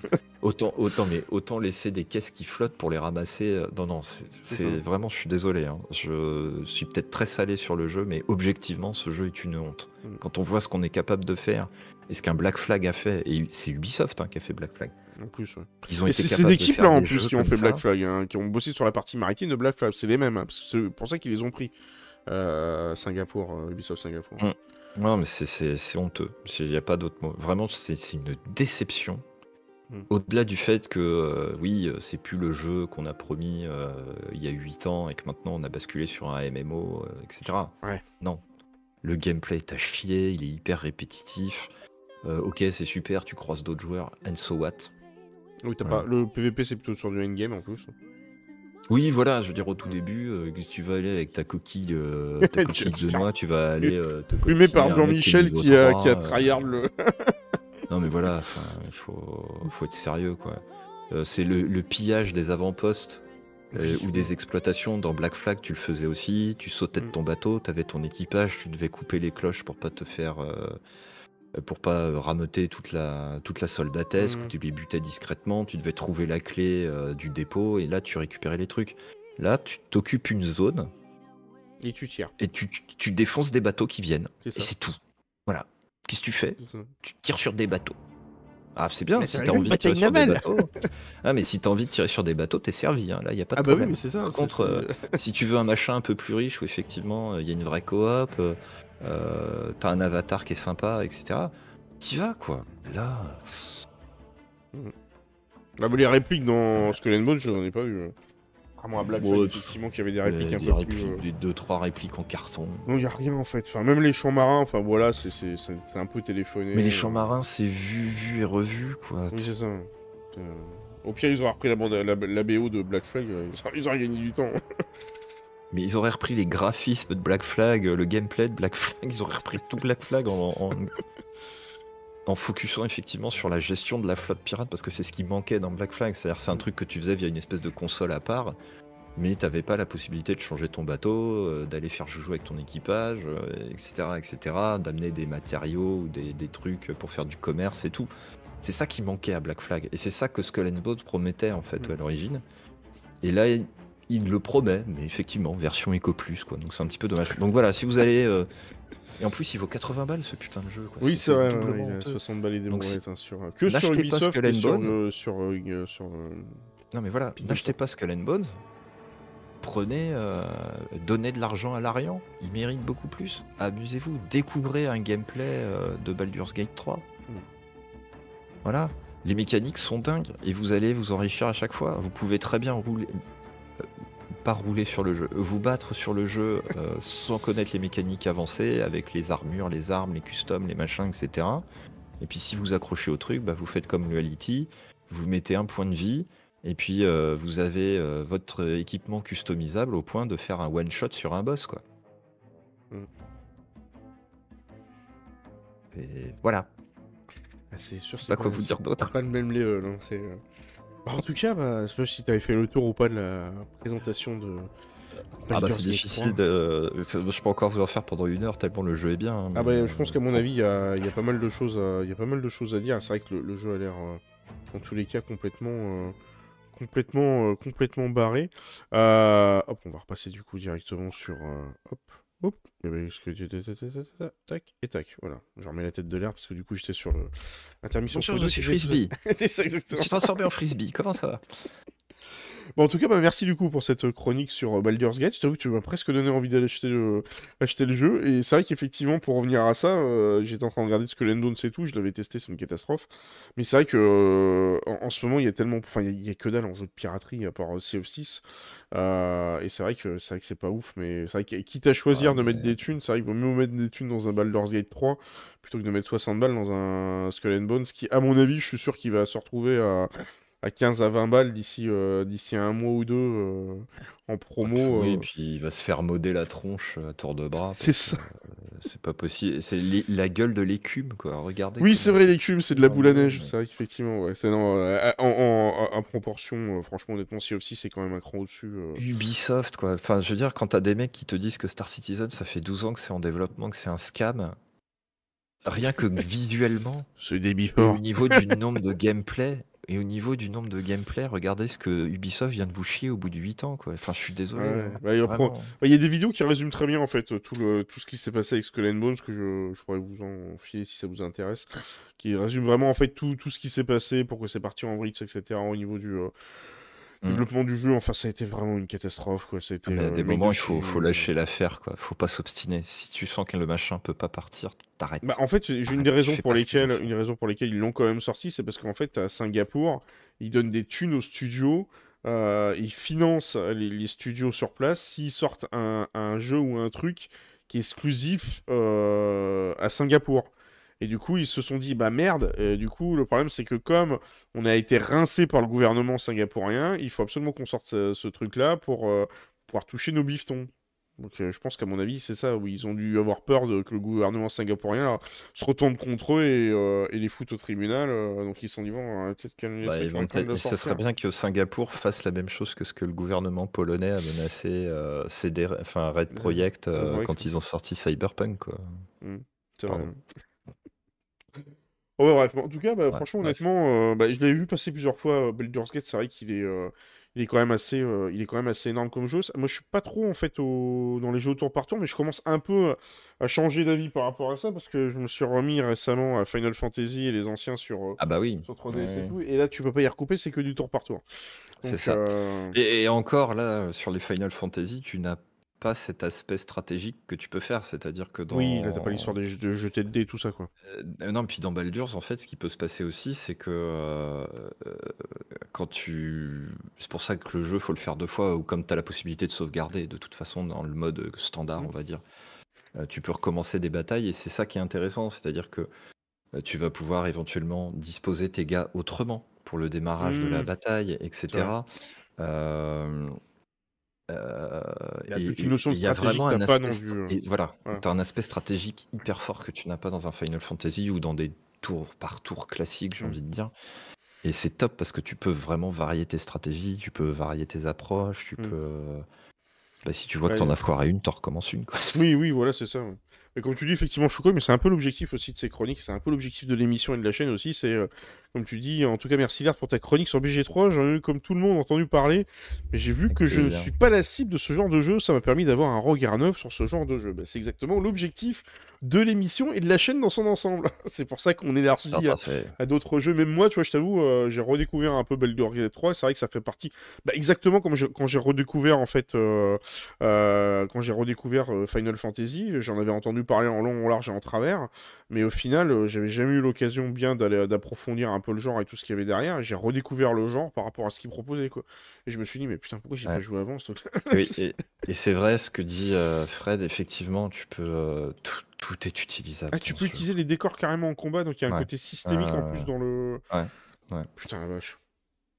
Ah oui, oui, non, mais c'est pour ça, le temps d'arriver à vraiment poncer. euh, Ah bah tu mets, donc ils ont vraiment ultra bien Euh, bossé tu, le. tu- le tu truc, peux, quoi. tu peux. P- Petite anecdote, si tu te bats et que tu as du vide autour de toi parce que tu es sur une tour ou que Mhm. tu as ce qu'ils appellent. euh, le- Enfin, tu es dans une espèce de dimension parallèle, etc., tu peux littéralement foutre un coup de poing à un adversaire et le basculer dans le vide. Mais lui, il peut le faire aussi avec toi. Oui, aussi, ouais. Ça, ça- ça va dans les deux sens, quoi. Ça va dans les deux sens. C'est genre le gars, il se casse la gueule dans les euh, escaliers. Salut Mais il y a un short qui montre un des, des gros boss, euh, machin. Le, le mec, il se fait. euh, je sais plus, je sais plus combien il a de points de vie. Il se fait gicler en une poussade, euh, comme ça, par-dessus la balustrade. Oh, putain. Ouais, alors que souvent dans Non, les arènes, c'est des... t'as des murs invisibles et tout le bordel pour éviter de te faire gicler toutes les deux secondes. Exactement. Ah non, pas là. Non, non, non, non, non. Donc il y a un peu un côté Elden Ring aussi, c'est un peu... Parce que dans Elden Ring, c'est ça, hein, tu t'as pas le droit vraiment à l'erreur. hein, c'est, euh, Tu peux aussi te faire gicler comme ça en deux, quoi. Tu peux te faire rouler dessus très vite dans ce jeu. ça. ouais. Ouais. C'est pour ça que j'ai eu un peu peur quand j'ai entendu que Tencent avait essayé de dépêcher une, euh, une équipe, je sais pas si t'as entendu cette info, pour essayer de voir s'ils pouvaient pas sortir un Elden Ring sur mobile. Mais quelle mauvaise idée. Pas une blague. Ouais, et c'est exactement ce que je, euh, je me suis dit, mais putain, surtout un Elden Ring, mais comment tu vas adapter Bah ça non, sur mais- une plateforme mobile? Oui, puis Ah, acheter, acheter des batteries, hein, parce que putain, ça va, ça va pomper. hein.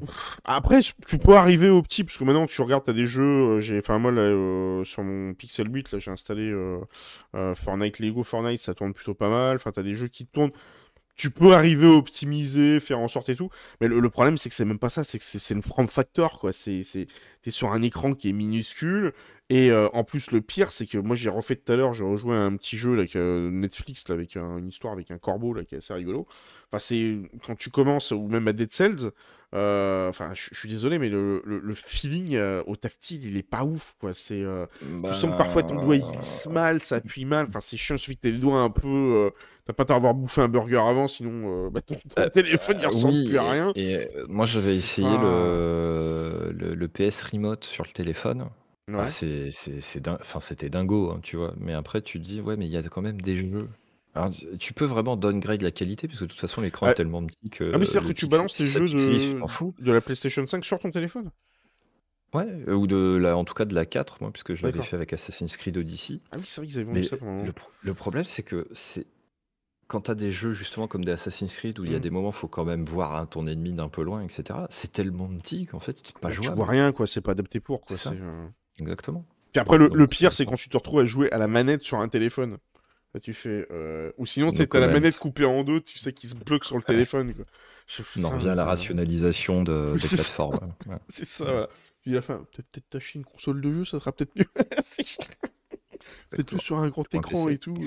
Donc bref. euh, Mais bon, c'est vrai que quand j'ai entendu Voilà. ça, Elden Ring sur téléphone, je fais non. Mais surtout que le pire, c'est pas ça, c'est que je crois, en plus, des, des, des rumeurs, des infos qui ont fuité, c'est qui ils avaient du mal à trouver un moyen de monétiser le truc. Parce qu'évidemment, forcément, connaissant Tencent, ils veulent en faire un free-to-play. Ah, bah si, moi je sais comment le monétiser. C'est comme quand tu achètes les, les plus 1 plus 2 tours sur ton Candy Crush. Au moment où tu te fais ouais. planer par ton boss, euh, tu dis. euh, Vous voulez 99 récupérer vos runes euh, Oh, claquez 99 centimes, 2,99€. euh, T'as une potion. En fait, le pire, c'est pas ça, c'est que le nombre de fois où je me suis dit, mais je voudrais bien avoir des bons jeux sur mobile, parce que je veux dire, le- la plateforme en elle-même, euh, ça vaut ce que ça vaut, mais je veux dire, c'est une plateforme pour jouer comme une autre, tu peux jouer avec des petits jeux, machin comme ça et tout, euh, Mm. quand t'as 5 minutes. Mais euh, le truc, c'est que c'est tellement pourri par ce mode de consommation, Bah, où à chaque fois, c'est de la microtransaction de merde et tout. Ouais, ouais. Mais je, je reprends une fois ce qu'avait dit Gax dans une de ses vidéos. En fait, c'est le, le principe même de la microtransaction, c'est que vous avez des, des, euh, des informations, des trucs dans votre jeu que vous auriez pu gagner, que vous ne pouvez pas gagner parce que vous les avez enlevés pour en, les rendre payants avec votre carte bleue. C'est juste un non-sens en, faire en termes de gameplay, quoi. C'est le skin machin. On te dit, ah oui, mais ce skin-là, ouais, euh, oh, c'est pas, très, c'est pas très grave si tu l'achètes, ça donne pas des avantages en jeu. Oui, mais si, j'aurais préféré que tu me fasses une, une super mission pour me donner euh, ce skin légendaire à la con, plutôt que de me le faire acheter à 5,99€, quoi. Ça aurait été plus intéressant, quoi. Je veux dire, c'est... Et c'est... euh, Il y a eu euh, au début les jeux, les jeux de portable au début, il y en a eu quelques-uns. Bon, il y en a encore aujourd'hui, mais Il y en a c'est vrai que quelques-uns, c'est ouais, pas ceux qui sont les plus forts, mais il y en a eu quelques-uns où Faut les tu trouver, payais quoi. euh, once and for all et Mhm. t'avais vraiment des bons jeux, quoi.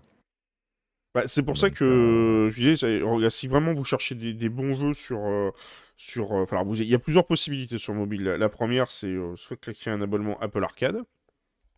Et dans les jeux Apple Arcade, en fait, euh, c'est un abonnement un peu à la Netflix. Vous avez des tonnes de jeux qui sont, euh, vous payez l'abonnement et derrière les jeux, ils sont sans microtransactions, sans rien. Vous avez vraiment des jeux assez consistants. Bon, après, il y a tout comme jeu. hein. Mais vous êtes sûr que vous n'allez pas vous taper une microtransaction ou un gacha à la Genshin Impact.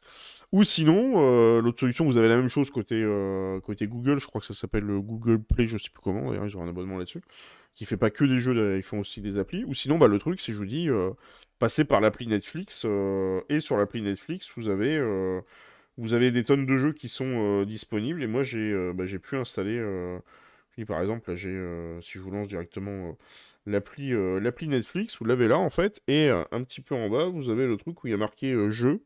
Et là, vous avez tous les jeux qui sont disponibles et tous les jeux que vous voyez là-dessus. Et en plus, il y a des jeux. Alors, vous Ouais, avez regarder, ouais. Il y a des trucs, euh, genre par exemple, tu as du, du GTA. Euh, bon, après, évidemment, c'est des portages de GTA. Bon, il y a des.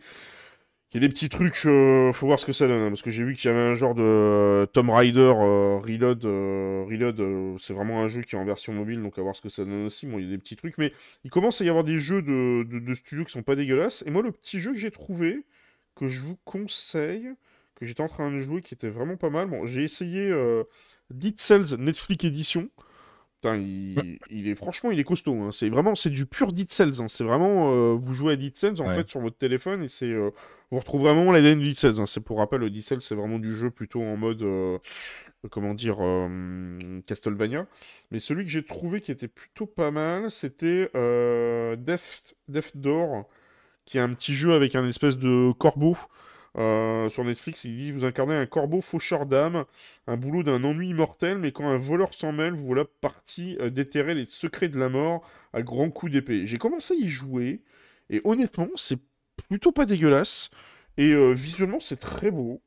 Je sais pas d'ailleurs si le jeu est disponible ou pas sur PC, mais ça a vraiment de la gueule. Et là, je me suis dit, putain, enfin, des, des- des petits jeux mobiles Ah. sympas et tout, qui. euh, c'est comme quoi on peut faire des bons jeux sur ces plateformes, il n'y a, pas de- il y a pas de raison. Il y a 12 Bah, minutes excellent, euh. Death Door. euh, Mais que tu me confirmes, Death, Death Door, je vais y arriver. Il est que sur euh, mobile ou tu l'as aussi sur, euh, sur, euh, sur PC J'ai un, j'ai un doute. euh. On va regarder vite fait. Ah, il est sur Steam. Il y a- il y a 12 minutes euh, qui est disponible aussi. Il est sur Steam DevDor. Attendez, je l'ai là, je vais vous le montrer vite fait. Euh, hop. Eh ben, il est sur, il est sur PC, donc du coup, vous voyez, je ne savais même pas. Comme quoi. Hop, attendez, hop, tac, tac, tac, tac, tac, tac, tac. Ah, vous l'avez juste là. Voilà. C'est ce petit jeu-là que j'ai trouvé sur, euh, sur le truc de Netflix, et euh, honnêtement, j'ai euh, j'ai trouvé ça plutôt pas mal. Vous incarnez une espèce de petit, un espèce de petit corbeau. Et honnêtement, le jeu est très très beau en fait. Et vous l'avez, vous l'avez. Si vous avez un abonnement Netflix, bah, faites-vous plaisir. Euh, vous Ah ouais, avez, euh, vous avez des tonnes de jeux euh, gratuits. Ah, tu l'avais fait en live sur PC, bah tu vois, je savais même pas. Donc comme quoi, c'est en fait, en plus, c'est ça qui est bien. C'est de ce que tu me dis là, c'est même comme avec Dead Cells, c'est qu'à la base, ce sont aussi des jeux PC que vous retrouvez directement sur, sur mobile. Alors ça veut dire que c'est pas des jeux qui sont adaptés à la plateforme mobile et tout, mais ils sont jouables hein, sur mobile. hein, c'est oui, des combats de boss, tout ça, etc. Moi, je l'ai, je l'ai fait, franchement, ça se joue, c'est assez, euh, assez cool, quoi. Donc voilà, donc euh, bon, alors, peut-être que si je vous trouve des, euh, des jeux, euh, des petits jeux sympas de science-fiction sur, sur mobile, je vous en parlerai vite fait. Il y a, Mais il y j'essaierai a de vous- Transformers. Ouais, il y a Transformers, ouais, mais j'essaierai de vous trouver des jeux sans microtransactions et tout le bordel et qui valent le coup d'être d'être présentés en live. Donc voilà ce qu'on pouvait dire pour cette semaine pour l'actualité science-fiction et fantasy. Donc une grosse émission ce soir. Euh, semaine prochaine, on se retrouve. Alors euh, nous, on se retrouve directement en stream bah, sur cette même chaîne YouTube et sur Twitch. Alors peut-être en théorie sur du Star Citizen. Alors j'espère, je vous dis ça parce que la semaine dernière, je vous ai dit oui, on se retrouve tel jour et tel jour et au final, j'ai pas fait un seul stream de la semaine. J'ai fait un stream random le mardi. C'est un peu ça, ouais, c'est juste dire un truc et, là, et, et parce que j'étais malade le lendemain, donc c'est un peu, un peu l'enfer. Donc j'espère que demain soir, je vais pouvoir vous faire un stream. Et, euh, et du coup, bah, on se retrouve évidemment, euh, comme chaque semaine, euh, sur l'actualité euh, sur l'actualité science-fiction et fantasy sur cette même chaîne YouTube. Et toi, de ton côté, Laird, je sais pas si t'as prévu, je crois que Twitch t'a mis en pause. Je sais pas si YouTube t'as prévu ou pas des. euh, Euh, bah écoute, euh, j'avais préparé ma super critique de Skull and Bones et puis euh, je, j'avais, en fait j'avais enregistré une vidéo le week-end dernier. Je l'ai commenté et j'ai pas fait gaffe quand j'ai fait mon montage sur OBS que le son de la vidéo était présent parce que je l'avais pas dans mon retour euh, Ah, sur le casque. Et, euh, et quand j'ai commencé à la monter, j'ai fait ah putain de merde. Ça, c'est les débuts, ça. Après, t'inquiète pas, après, tu, tu te crées tes. Oui, euh, oui, oui, après je me ferai plus avoir. Donc j'ai fois, pas eu le temps de la. J'ai pas eu le temps de la réenregistrer, cette critique. Mais voilà, l'idée c'était de commencer à balancer du contenu sur YouTube, effectivement, pour, comme promis. Voilà. Ok, bon, bah, n'hésitez pas, vous euh, avez le. surveillez YouTube. le lien en description euh, euh, de la chaîne de l'Erd du coup euh, pour aller la voir du coup sur, euh, sur YouTube et aller voir directement ses vidéos. Bah, en tout cas, bah, merci à tous d'avoir suivi l'émission. Merci à vous et on se retrouve euh, bah, la semaine prochaine sur les ondes pour de nouvelles aventures de science-fiction et fantasy euh, et de sortir un peu de ce monde de brut et de ce monde grisette. Et sur ce, bonne semaine à tous. Bonne semaine. Ciao, ciao.